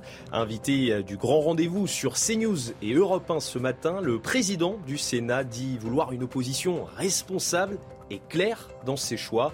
Après la débâcle des présidentielles, plusieurs ténors du parti ont annoncé se rallier à la majorité d'Emmanuel Macron. Dernier en date, le président du groupe LR à l'Assemblée, Damien Abad, qui a été nommé ministre des Solidarités vendredi. Laurent Ulrich, le nouvel archevêque de Paris, prendra officiellement ses fonctions lundi lors des vêpres à la cathédrale Notre-Dame de Paris. Archevêque de Lille depuis 2008, il avait été nommé par le pape François le mois dernier. Et puis c'est un soulagement pour tous les Parisiens. Kylian Mbappé reste au PSG. Annoncé avec insistance au Real de Madrid, l'international français continuera finalement son aventure avec le club de la capitale jusqu'en 2025. Une annonce faite hier soir au Parc des Princes à l'occasion de la dernière journée de Ligue 1. Merci Adrien Spiteri. Kylian Mbappé, on en parlera, mais à la fin de l'émission, si vous êtes sage et si vous avez bien répondu à, toutes les questions. Lou Vialet, euh, votre, euh, voilà, votre point de vue sur les Républicains après cette présidentielle catastrophique, est-ce qu'ils vont pouvoir se relever? Est-ce qu'ils vont pouvoir représenter une opposition? Est-ce que ce sera une opposition responsable à l'Assemblée nationale, constructive, si tant est qu'il y ait une opposition, les Républicains? Oui, vous l'avez bien dit, si tant est qu'il y ait vraiment une opposition à les Républicains. Ce que je crois, c'est que le virage à gauche, on en parlera sans doute un peu plus tard dans cette émission, mais il y a un virage à gauche très symbolique du gouvernement à l'heure actuelle qui donne une occasion finalement aux républicains de retrouver un peu de souffle électoral pendant ces élections législatives. Donc en essayant d'affirmer finalement comme une droite responsable qui répond avec des compétences aux questions d'insécurité qui préoccupent les Français, aux questions du pouvoir d'achat par exemple, et en face évidemment avec des candidats de Zemmour, de Reconquête, du Front National, qui, eux, ont fait souvent la preuve sur le terrain de leur incompétence. De ce point de vue-là, ils ont un trou de souris pour continuer à exister. En revanche, pendant le quinquennat qui euh, se fait jour, euh, il semble que leur place ne sera, Monsieur de Vatrigan l'a dit d'ailleurs, ne sera pas nécessairement dans l'opposition, puisqu'il y a déjà finalement leur sensibilité qui fait partie de la coalition eh bien, de Renaissance, avec, je pense, au parti d'Édouard Philippe, Horizon, qui, sur les mêmes thématiques, la sécurité, le pouvoir d'achat, l'immigration, va intervenir et sans doute critiquer ou amender, nuancer les positions du gouvernement. Donc, ils vont peut-être sauver quelques sièges, mais pour exister en dehors du gouvernement, eh bien, a priori, peu de chance, si ce n'est à rejoindre eh bien, le parti, par exemple, d'Edouard Philippe. Alors je vous propose d'écouter toujours Gérard Larcher, euh, président LR du Sénat, sur euh, Damien Abad, qui a rejoint le gouvernement euh, comme ministre des Solidarités, ministre délégué. Euh, voilà. Il est, il, est, plutôt stupéfait, je vous propose de l'écouter. Moi je suis déçu et presque stupéfait, stupéfait. par le choix, par le choix qu'a fait Damien Abad. Rendez compte, le président de 103 députés qui abandonnent, c'est trop, pardonnez-moi cette métaphore, mmh. euh, deux jours avant l'ouverture de la campagne officielle des législatives. Et je me rappelais ce qu'il avait dit euh, concernant Eric Woerth. C'était au mois de février. Il avait dit euh, on ne change pas d'équipe pendant le match. Moi, j'ai pas l'impression que le match soit terminé, puisque le match, sont les élections législatives. Donc, euh, voilà le jugement que je porte sur, son choix. Euh, de la stupéfaction et peut-être euh, il n'est pas inutile de rappeler ce qu'il avait dit il y a moins de trois mois aujourd'hui. évidemment, Damien Abad, c'est un, gros poisson pour le, une prise de guerre pour le, le gouvernement. Néanmoins, est-ce qu'il y a tant de républicains que ça qui ont rejoint ou qui entendent rejoindre la majorité Alors pour l'instant, euh, non, et parce qu'on a eu assez peu de députés qui sont passés des Républicains euh, vers En Marche. On peut citer euh, Constance Le Grip, Marine Brenier ou Robin Reda. Alors il y avait une différence entre Éric Woerth, tous ceux qui sont partis un peu avant, et Damien Abad, qui pour le coup a rejoint pour un ministère, pressé par Christian Jacob de lui donner une réponse. En revanche, il va y avoir deux guerres à partir de maintenant. Une en juin pour la présidence du groupe Les Républicains, une en septembre pour succéder à Christian Jacob. Et c'est là où on va voir vraiment si les troupes parce que déjà, on entend un nombre incalculable de députés qui voudraient être présidents de groupe. Donc forcément, il va y avoir une première guerre à ce moment-là. Et puis, pareil, pour la guerre du parti, c'est pas uniquement nommer un nouveau chef ou une nouvelle chef, c'est surtout euh, se mettre d'accord sur la ligne du parti. On voit ceux qui expliquent que Macron-Le Pen, c'est la même chose. Leur texte, c'était de dire on est fongible ni dans le macronisme ni dans le pénisme. Vous mettez la même digue des deux côtés. Ceux qui expliquent qu'Emmanuel Macron, c'est moins pire, pour prendre une expression pas très française, que Marine Le Pen. Et ces guerres-là, ces différences de ligne. Certes, pour les élections législatives, ça a tenu aussi parce que, comme on le dit beaucoup, les élections législatives, ça joue en local sur la personnalité plus que sur l'étiquette. Donc, c'était pas forcément le moment d'avoir euh, cette rivalité. Mais je peux vous dire qu'en juin et en septembre, ça va tanguer beaucoup et que les troupes, on les comptera peut-être de manière beaucoup plus pertinente et concrète au mois de septembre. Alberto Toscano, avec vous, je voudrais qu'on parle de la gauche cette fois. Oh. Un sondage, euh, un sondage dans le Parisien, 57%, 57% des Français qui jugent possible que la gauche soit majoritaire à l'Assemblée nationale. Pour euh, une majorité de Français euh, de sondés aussi, la NUP représente la principale force d'opposition devant le Rassemblement national, 38% des sondés contre 30%. Mais toujours des questions autour de Jean-Luc Mélenchon, puisque euh, qui a demandé aux Français dès l'entre-deux tours de la présidentielle de l'élire Premier ministre. Vous savez, 76% des sondés sont d'accord pour dire que c'est une stratégie qui met trop en avant la personnalité de Jean-Luc Mélenchon et pas assez les idées défendues par la NUP. Euh, et 72% euh, soulignent que ça ne correspond pas aux institutions de la Ve République comme démarche. Est-ce qu'il peut générer finalement une crispation, Jean-Luc Mélenchon, dans cette, pourtant cette voie qui semble tracée pour la gauche, en tout cas, une, une voie, une des premières fois, en tout cas euh, récemment dans, notre histoire récente, qu'on voit la gauche unie euh, en vue des élections La réponse est oui, ça peut générer une crispation. Non, euh, il est compliqué toujours baser tous les commentaires sur les sondages, surtout quand on n'a pas une série de sondages, mais on prend un seul sondage. moi, je crois que la NUP ou, NUPES euh, n'a aucune chance d'avoir la majorité à l'Assemblée nationale et je suis persuadé qu'ils le savent parfaitement. Et je pense que euh, Jean-Luc Mélenchon a joué un coup de poker, voire de communication, en annonçant en contradiction même avec euh, la Constitution française l'idée je me présente Premier ministre, qu'est-ce que c'est que ça? Mais ça a été un coup de communication efficace. Je pense qu'il a été extrêmement habile à profiter de la faiblesse d'autrui et en évitant une négociation commune des forces de gauche et en imposant une négociation bilatérale, donc en affirmant au maximum sa supériorité qui vient du premier tour de la présidentielle. On, on vient de vivre une présidentielle très particulière parce que la vraie primaire, les vraies primaires ont été les sondages avant le premier tour, qui ont provoqué toute une série de réactions en chaîne en termes de vote utile, qui ont déterminé le premier tour. Et sur la base de ce premier tour, eh, Jean-Luc Mélenchon essaie et, réussit à dominer la gauche. Le résultat de tout ça est un, un jeu politique qui a changé. Il n'y a plus droite-gauche, ça depuis longtemps. Mais cette fois, on a un centre, une galaxie de centres où il y a eu quand même toute une série de changements de députés, pas vers un marche, bien sûr, mais vers la galaxie macroniste. Ça, il y en a eu beaucoup plus, vers l'horizon et vers les autres partis.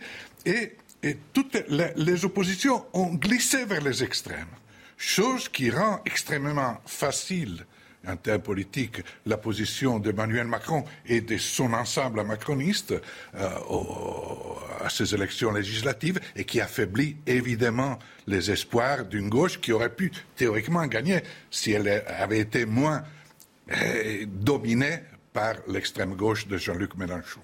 Lou est-ce que c'est un, risque que de personnaliser à l'extrême ce scrutin pour la gauche à travers la figure de Jean-Luc Mélenchon? Un risque sans doute pas, puisque vous le voyez avec ce sondage, euh, une majorité de Français, en tout cas 57% des Français, au jour J, eh bien, pensent qu'il y aura une forme de victoire. Pense qu'il est possible. Pense qu'il est possible. En réalité, on le sait très bien, l'élection présidentielle est souvent suivie d'un fait majoritaire, euh, si ce n'est une majorité relative à l'Assemblée nationale. En revanche, ce qu'on voit vraiment aujourd'hui, c'est quoi? C'est euh, le triomphe de la démagogie de Jean-Luc Mélenchon. Parce qu'il y a quelque chose qu'on ne rappelle pas assez, finalement, qu'on ne révèle pas assez, qu'on ne comprend pas assez. C'est cette supercherie qu'incarne Jean-Luc Mélenchon. Celui dont on parle actuellement, est-ce que c'est la gauche social-démocrate? Est-ce que c'est l'extrême gauche? Est-ce que c'est le sénateur socialiste qui avait voté pour le traité de Maastricht avant, euh, 15 ans plus tard, de réfuter les traités européens jusqu'à aujourd'hui? Est-ce que c'est celui qui était dans le gouvernement de Lionel Jospin, le gouvernement qui a fait le plus de privatisation sous la Ve République et qui aujourd'hui vient nous parler nationalisation? Est-ce que c'est le gouvernement d'un homme qui était pour la laïcité et pour une bonne entente entre les cultes et la République ou est bien celui qui était vendu à l'islamo-gauchisme? Eh bien, ce qu'on voit aujourd'hui, c'est que Jean-Luc Mélenchon a réussi à être partout et nulle part. C'est le champion de la démagogie. Et ce sondage, finalement, le démontre bien. Il faudra bien révéler cette démagogie et cette supercherie aux Français, parce que cet homme est dangereux. Arthur de Vatrigan. Bah, la une personnalisation comme ça, c'est pas étonnant parce que Jean-Luc Mélenchon, rappelez-vous, la République c'est lui. Hein. Il l'avait dit. Euh, la démocratie. donc maintenant, la gauche c'est lui, c'est ça que vous voulez dire La gauche c'est lui, la France c'est lui, le Premier ministre c'est lui, c'est toujours lui. La démocratie c'est. Sauf l'OTAN. L'OTAN c'est pas lui. L'OTAN c'est pas lui, il peut changer. et il se fait opérer souvent de convictions très facilement. Il s'est fait amputer de plusieurs choses. En et, et l'Europe, c'est pas lui non plus. Euh, L'Europe c'est pas lui, mais ça, ça l'a été. Euh, la démocratie c'est pas son truc, c'est un fonctionnement ultra autoritaire. D'ailleurs, il s'en cache pas. Hein. Ses références, c'est Robespierre et Chavez, donc des grands humanistes. On sait comment ça fonctionne. Après, politiquement, il a raison ça a marché. Il était troisième, il devient l'opposition principale, bien aidé par les médias, parce que si vous regardez l'autorité de régulation de communication audiovisuelle, l'ARCOM, qui est souvent très regardante, bah, qu'ils ont publié euh, les euh, comment on appelle ça la, le temps d'antenne. Le temps d'antenne, pardon. merci. Le temps d'antenne des deux premières semaines de mai. Alors juste sur le, la télévision publique et radio publique, la France insoumise, quoi, NUP, c'est trois fois plus que Renaissance, deux fois et demi plus que Renaissance, donc de Macron, et trois fois et demi plus que Emmanuel, que Marine Le Pen. Et sur France Inter, c'est 73% du temps de parole. Donc politiquement, il a réussi son coup, on a parlé de lui, et derrière, les meilleurs en ont profité, on connaît la neutralité du service public, l'ARCOM a pas fait son boulot de régulation, ils en ont profité, très bien, tant mieux pour eux. Après, euh, ce qui est intéressant, c'est que la marge devient dominante chez Jean-Luc Mélenchon, à la gauche, mais ils ont raison parce que ils ont regardé à droite comment ça fonctionnait. Quand on veut pas rester, quand on refuse la marge et qu'on la relègue même pas euh, à l'arrière-boutique, mais très très loin en gardant un front républicain, ça fonctionne pas. Jean-Luc Mélenchon a compris ça, donc la marge devient euh, le sujet principal. À partir du moment où c'est le sujet principal, les autres, c'est-à-dire ce qu'on appelait la gauche dite républicaine de gouvernement, bah, soit ils partent chez Emmanuel Macron, soit ils restent, mais en tout cas la différence elle est très claire. Et la gauche a toujours su faire, sauf en 2002, c'est toujours se rallier quand il fallait et reléguer les différents degrés de radicalité à l'arrière-boutique. À la droite, les différents degrés de radicalité, ça permet juste à montrer qu'ils sont plus fréquentables que les autres. Donc ça fonctionne politiquement aujourd'hui. On va marquer une courte pause. On va revenir dans quelques instants sur euh, les images d'Elisabeth Borne au contact des euh, Français dans le Calvaldo, sixième circonscription où elle se présente elle-même aux législatives. A tout de suite sur CNews. Midi News, dernière partie. Je suis toujours avec Elodie euh, Huchard, Alberto Toscano, Arthur de Vatrigan et Lou Vialet pour parler de l'actualité euh, politique notamment et peut-être en fin d'émission de Kylian Mbappé si vous le si vous le voulez bien, si ça vous tente. Qui est candidat aux législatives. Alors non, ce sera effectivement pas qu'il est candidat à Paris, au PSG. Pas au Qatar. Euh, tout de suite, le rappel de l'actualité, c'est avec Adrien Spiteri. En Ukraine, la Russie continue de pilonner la région du Donbass dans l'est du pays. Hier, le Kremlin a affirmé avoir détruit un stock d'armes livré par les Occidentaux. De son côté, le président ukrainien Volodymyr Zelensky reconnaît que la situation est critique. Il appelle à régler le conflit par la voie diplomatique. Le Canada, frappé par de violents orages, quatre personnes ont perdu la vie dans l'est du pays selon les autorités. Samedi, 900 000 foyers étaient toujours privés d'électricité. Et puis cinq personnes, dont quatre membres d'une même famille, ont été tuées samedi après-midi dans l'accident d'un avion de tourisme. Le drame s'est déroulé à 16h50 au lieu dit Les Fournelles, peu après le décollage de l'appareil. Parmi les victimes figurent deux enfants de 11 et 14 ans. Le parquet de Grenoble a confié l'enquête au groupement de gendarmerie de l'Isère. Il faut aller au plus près des Français pour être à leur écoute, casser l'idée que les ministres seraient lointains et ne s'intéresseraient pas à leurs problèmes quotidiens. Ce sont euh, les mots d'Elisabeth Borne dans cette euh, interview au, Journal du Dimanche ce matin. Une longue interview et Elisabeth Borne qui met euh, la théorie en pratique puisqu'elle est ce matin même au vide-grenier de Thury-Harcourt, c'est dans la sixième circonscription du Calvados. Elisabeth Borne qui a non seulement rencontré les Français mais aussi ses adversaires adversaire politique euh, sur le terrain, le candidat de la fameuse NUP. Notamment, je vous propose d'écouter cette séquence. Vous prenez le temps de saluer le charmant bambin quand même Pardon Vous prenez le temps de saluer le charmant bambin de 20 ans quand même Ah, de moi, c'est ce qui a été dit par vos conseillers euh, sur ma candidature. Non, je crois pas que Ah, pas vous directement, mais en tout cas votre équipe, c'est ça qui est ressorti dans la presse. On va de faire ça gentiment, calmement. Ah, mais moi, il n'y a pas de souci. J'en voulais un gentiment, moi, je vous ah, Vos collègues m'ont déjà donné. alors, je vous donne le mien. Ah, on l'a déjà eu hier, Je le prends, il ne va pas il va pas rester dans mes mains, mais bon. Pas très développement durable de tract, hein. Non, mais... On n'a pas encore inventé autre chose. Bon, le candidat de la NUP qui attaque manifestement, il, y va, il y va un petit peu fort. Euh, Elisabeth Borne, on, sent qu'elle est un petit peu euh, gênée par son propos. Déjà, elle met un, peu de temps à comprendre euh, ce qui se passe réellement. Elisabeth Borne, qui à part cette séquence, on l'a vu plutôt à l'aise ce matin, on a pu voir des images d'elle souriante au, contact des Français. C'est néanmoins sa première élection. C'est la première fois qu'elle se confronte au suffrage des Français. Et on voit qu'effectivement, le dialogue avec son opposant politique est un petit peu compliqué. Comment vous l'avez trouvé sur le terrain? Ce matin, Lou ben Écoutez, ce qu'on a vu, c'est euh, finalement le, la confrontation du feu et de la glace. On a vu euh, le candidat de la France insoumise qui fait une blague, qui fait référence euh, au qualificatif que lui ont attribué ses conseillers, et une première ministre... Charmant bambin de... Charmant bambin, c'est quelque chose que tout le monde comprend, et une première ministre qui manifestement ne comprend même pas la, la référence. En fait, finalement, elle démontre un peu ce pourquoi elle est venue sur ce terrain-là, c'est-à-dire qu'elle avait un déficit de popularité, son image n'est finalement pas chaleureuse pour les Français, elle a un rapport au terrain qui est extrêmement distant. On se rappelle qu'elle était préfète, mais ce n'est pas un contact avec les électeurs à, hauteur de baffe, comme on dit souvent. Moi, ce que je retiens surtout, c'est que bon, on lui souhaite tous bon, courage. Tous ceux qui se présentent, euh, finalement, euh, il y a un mérite à se présenter, peut-être euh, un très grand mérite d'ailleurs à se présenter devant les Français, à mettre en cause aussi peut-être sa nomination. Fera-t-elle comme des ministres qu'on a eu du temps de M. Sarkozy ou du temps de M. Hollande, vous savez, qui démissionnaient lorsqu'ils étaient battus aux législatives Ce serait droit de faire ça, ce serait honnête de faire ça, et on verra si jusqu'au bout elle tiendra finalement cette route de l'honnêteté, quitte à démissionner si elle n'est pas élue. Arthur de Vatrigan dit qu'il faut casser l'idée que les ministres seraient lointains, ne s'intéresseraient pas à leurs problèmes euh, quotidiens. C'est presque un, aveu de ce qui n'a pas été fait avant? Euh, oui, bah, ça c'est évident. Euh, on n'a jamais eu une verticalité telle sous Emmanuel Macron. Euh, C'était vraiment dans un. Alors ensuite, on avait évidemment des, des, des crises successives et euh, qui ont fait que euh, certaines mesures pouvaient se justifier. Mais en tout cas, Emmanuel Macron, dans ce qu'il incarne, dans son discours et dans ce qu'il dit, il y a une verticalité énorme. Et on sait que le Parlement était plus une caisse d'enregistrement qu'un vrai lieu de débat et que le, le, le la seule assemblée qui a vraiment fait un peu de rôle d'opposition, c'est le Sénat, et le rapport avec Emmanuel Macron et le Sénat n'était pas forcément très bon. Donc c'est pas quelque chose qui, qui, qui, l'apprécie. Euh, Elisabeth Borne, on a un profil très technocrate. On va regarder son parcours, c'est vraiment techno. Est-ce que ce qu'Emmanuel Macron aime Emmanuel Macron, c'est le pouvoir des sachants. Il l'a dit dès 2017, euh, c'est les sachants qui doivent gouverner parce que la raison, la Mais des sachants à l'écoute désormais. C'est l'idée, c'est le mantra, c'est ce qui est répété. Euh. Ça, c'est ce qu'on dit maintenant. Euh, une, Pourquoi? Parce que c'est les législatives Oui, c'est les législatives. Les législatives, c'est du terrain et c'est on vote. Alors, on, fait croire à chaque fois que euh, le, président ne pourra pas forcément avoir sa majorité. Ça s'est jamais vérifié. Bon, peut-être que là, euh, le fait qu'il y ait 15 jours de plus que d'habitude, ça peut jouer, donc ils prennent pas de risque, ils jouent là-dessus. Mais vous n'avez pas changé un caractère, vous n'avez pas changé, euh, même si Macron est sur du, en même temps que sa vision paraît pas très claire, son, rapport au pouvoir, lui, est très clair depuis le début. Il a jamais changé là-dessus. C'est une très, très grande verticalité, le pouvoir des sachants et un mépris assez fort pour ce qu'il appelle le peuple, les petites gens. On l'a vu dans son traitement avec les gilets jaunes, on le voit quand il avait dit pour, pour avoir un boulot, traverser la rue, qu'il y a ceux qui sont rien, ceux qui sont tout. On peut recommencer. Voilà. On, sait, il l'a prouvé maintes et maintes fois. Euh, Elisabeth Borne a le courage d'y aller, évidemment. Euh, malheureusement, la politique, ça reste quand même un métier. Ça s'apprend. Euh, il faut avoir du caractère.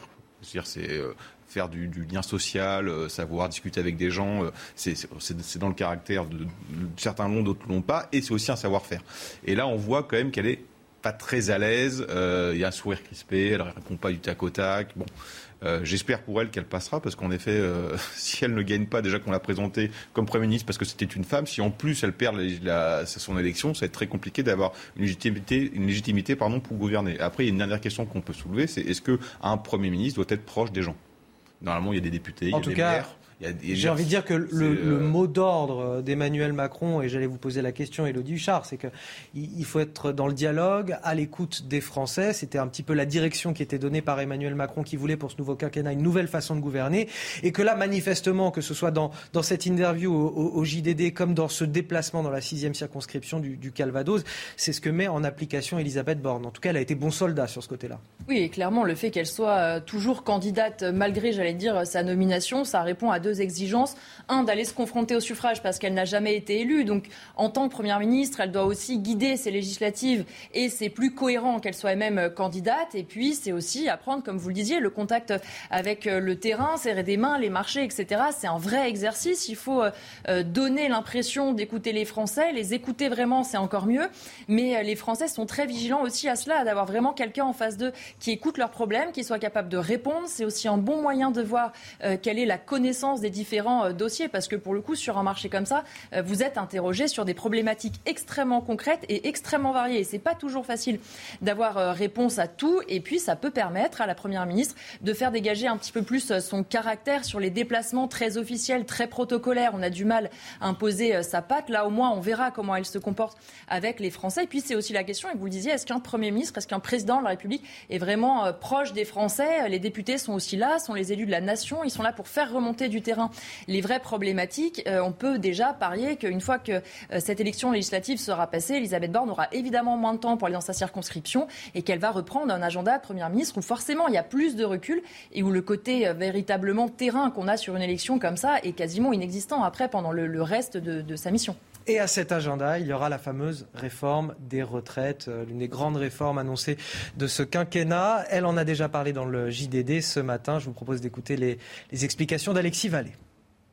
Travailler jusqu'à 65 ans, ce n'est pas un totem pour Elisabeth Borne. Mais la Première ministre veut bel et bien mener la réforme des retraites souhaitée par Emmanuel Macron. Une réforme qu'elle juge nécessaire. Il y a besoin de pédagogie et de dialogue. Réformer les retraites, c'est préserver des marges de manœuvre pour agir sur des politiques essentielles. L'ancienne ministre veut prendre en compte les différences de conditions de travail, comme la pénibilité ou l'usure professionnelle, et revaloriser les pensions à 1100 euros. Un travail, selon elle, qui nécessitera en priorité des concertations avec les partenaires sociaux. Je suis profondément convaincu que les bonnes réformes se bâtissent dans le dialogue avec tous les acteurs et en proximité. Elisabeth Borne veut rassurer sur les retraites. Et face à ceux qui prônent l'âge de départ à 60 ans, elle les accuse de mentir aux Français. Ah oui, Elisabeth Borne qui nous dit cette réforme, c'est une réforme nécessaire. Ceux qui voudraient faire croire qu'elle n'est pas indispensable ne disent pas la vérité euh, aux Français. Il va y avoir une, une fronde sociale quand cette réforme va, va être menée Probable, probable qu'il y aura encore un, automne, une automne, un automne chaud en France. Euh, Ceci dit, euh, je pense qu'il est difficile de dire que cette, la réforme des retraites n'est pas indispensable. Euh, bah, d'autres candidats proposent d'autres voies. Je veux dire, c'est pas, l'avis de Jean-Luc Mélenchon, c'est pas l'avis de Marine Le Pen qui présente aujourd'hui, euh, voilà, Quand on n'est pas le pouvoir, on peut tout promettre. Euh, Aujourd'hui, euh, la situation des finances publiques françaises est sérieuse. La dette publique française, un chiffre absolu, aujourd'hui est supérieure à dépasser la dette publique italienne. Évidemment, par rapport au produit intérieur brut, la dette publique italienne est encore 35 euh, points euh, de pourcentage en plus que la dette publique française.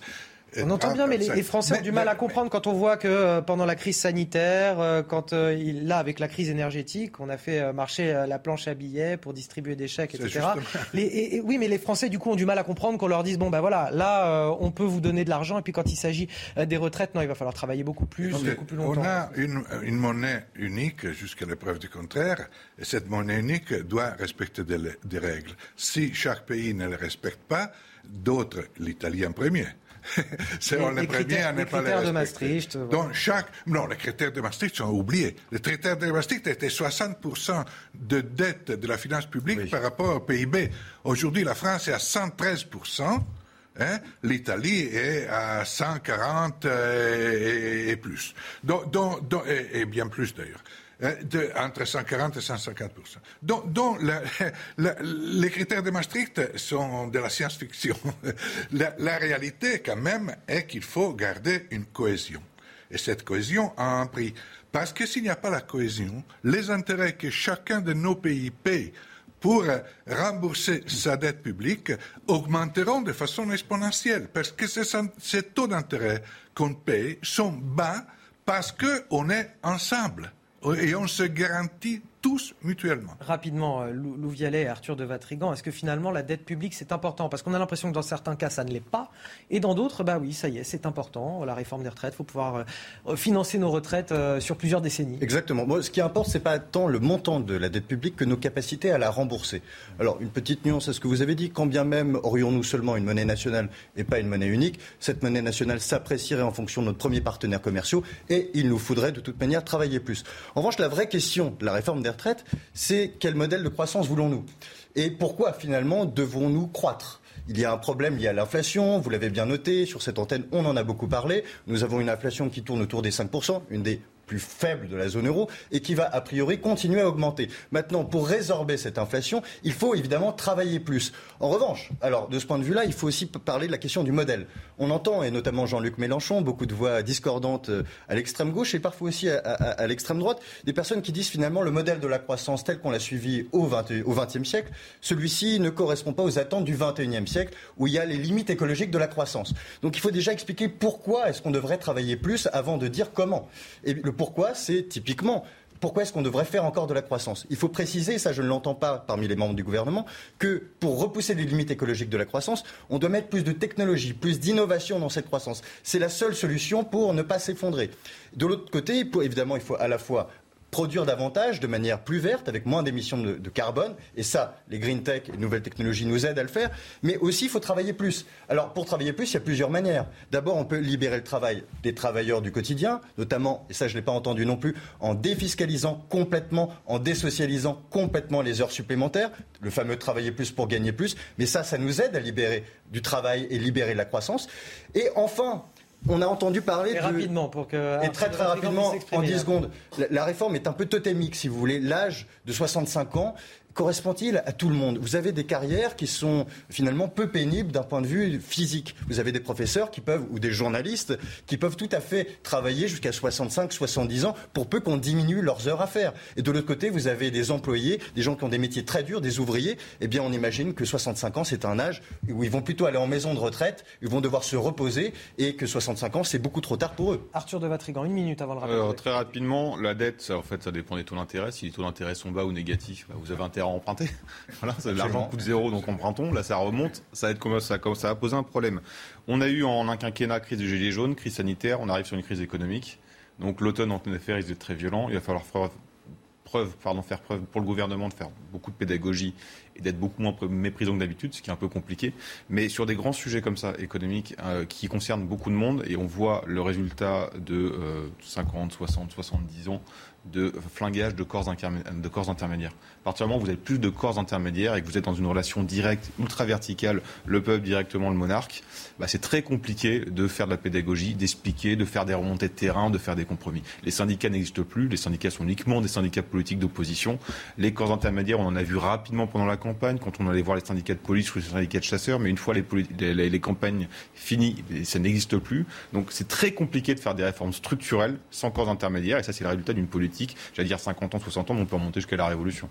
Laurent Vauquier en croisade contre les maires écologistes de Lyon et de Grenoble. On en parle juste après le flash info d'Adrien Spiteri. Vous en parliez justement, Anthony. Elisabeth Borne défend la réforme des retraites. Dans une interview accordée au JDD, la nouvelle première ministre dit vouloir ne pas mentir aux Français. Selon elle, le passage de la retraite à 65 ans est indispensable pour assurer le financement de notre modèle social. L'Allemagne livre les États-Unis en lait en poudre pour bébés. Depuis plusieurs semaines, le pays est confronté à une pénurie. Grâce à cette aide européenne, le lait en poudre devrait toutefois réapparaître dans les rayons des magasins dans quelques jours. Et puis à Shanghai, les transports publics reprennent partiellement. Après près de deux mois de confinement dû au Covid-19, les restrictions sont progressivement levées dans la mégalopole chinoise. Quatre des 20 lignes de métro de la ville ont redémarré dimanche.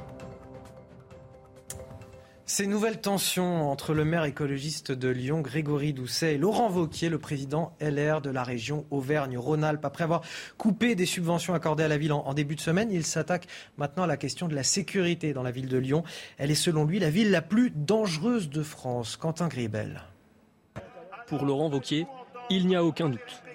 Lyon est devenue la ville la plus dangereuse de France. Notre ville, j'y suis né, on y vit.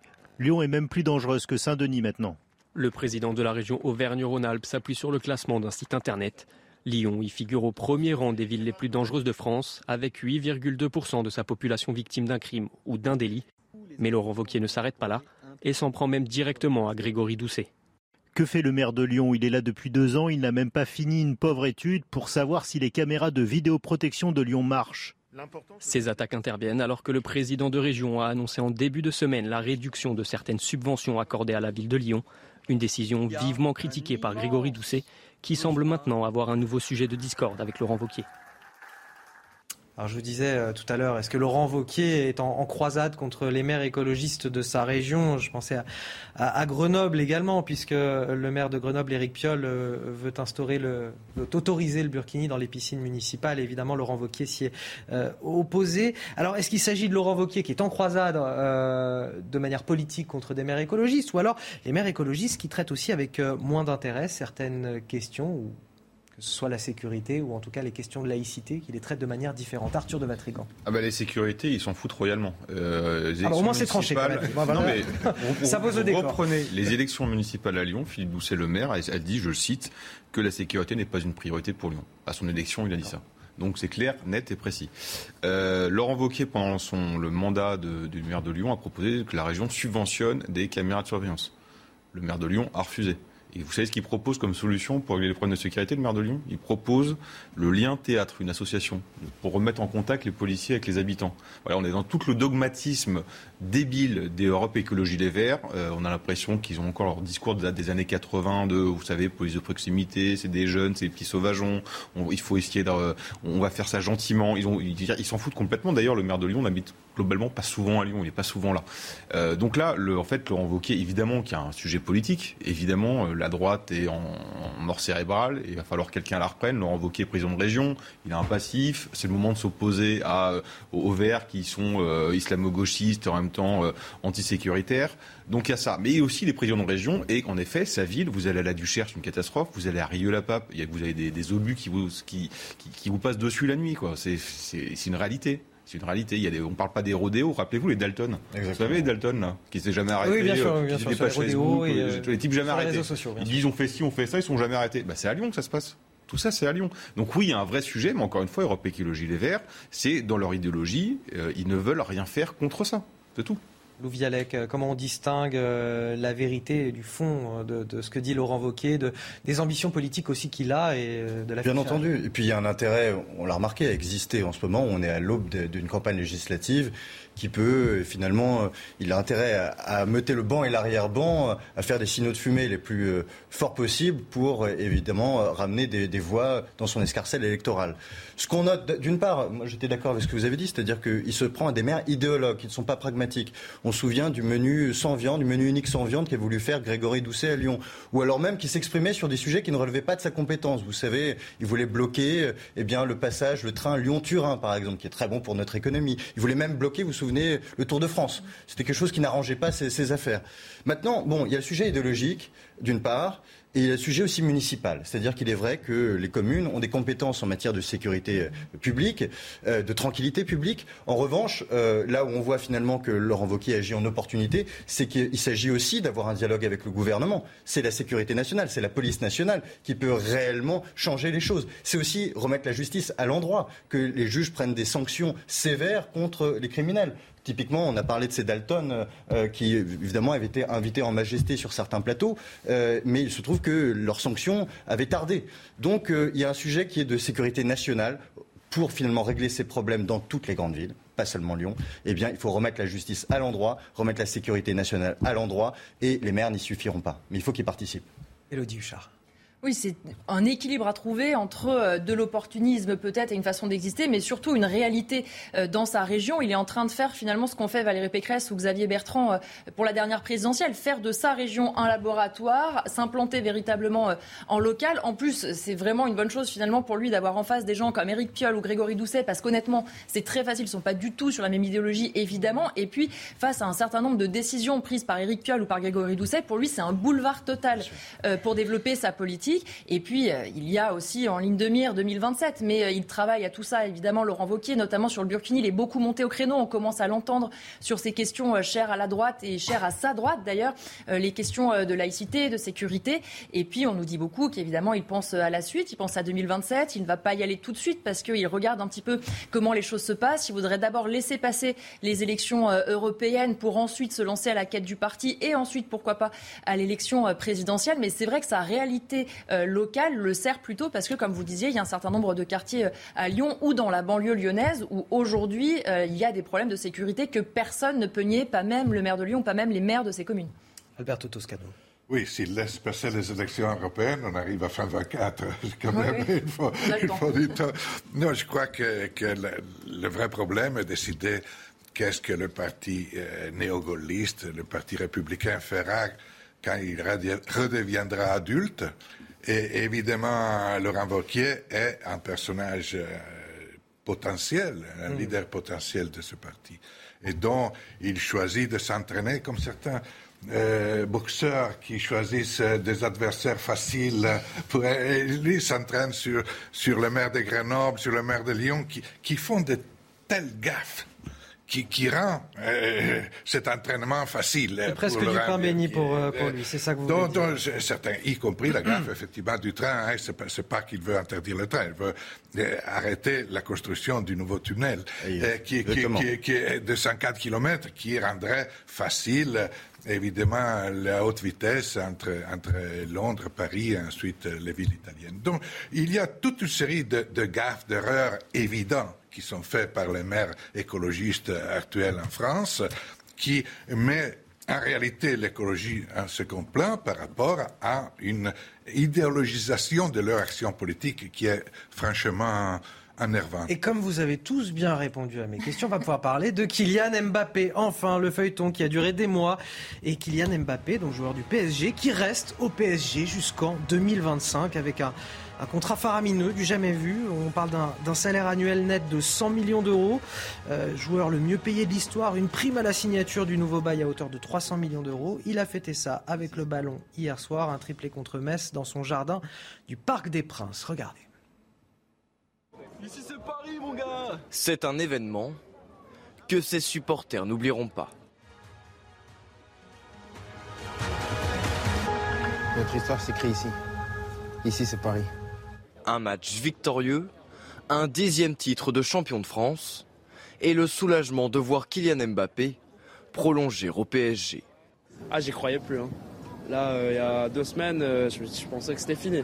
Ça me fait vachement plaisir, même s'il a pris beaucoup de temps à le dire, parce que c'est un mec de Bondy, il doit parler vite. Voilà, si c'est Paris, tu parles vite, tu prolonges, il n'y a pas débat, parce que Paris, c'est dans notre cœur.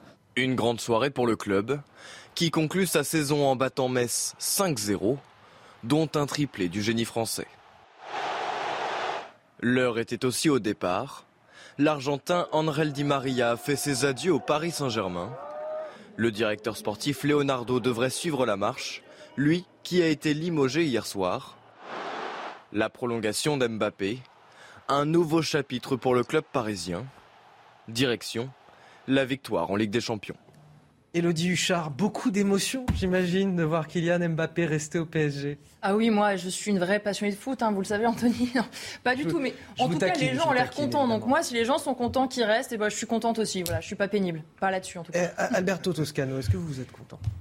Euh, non, parce que c'est la démonstration du niveau euh, total de, de l'argent dans le football. On, le, on connaissait. C'est une histoire on, de cœur ou une histoire d'argent On n'est pas.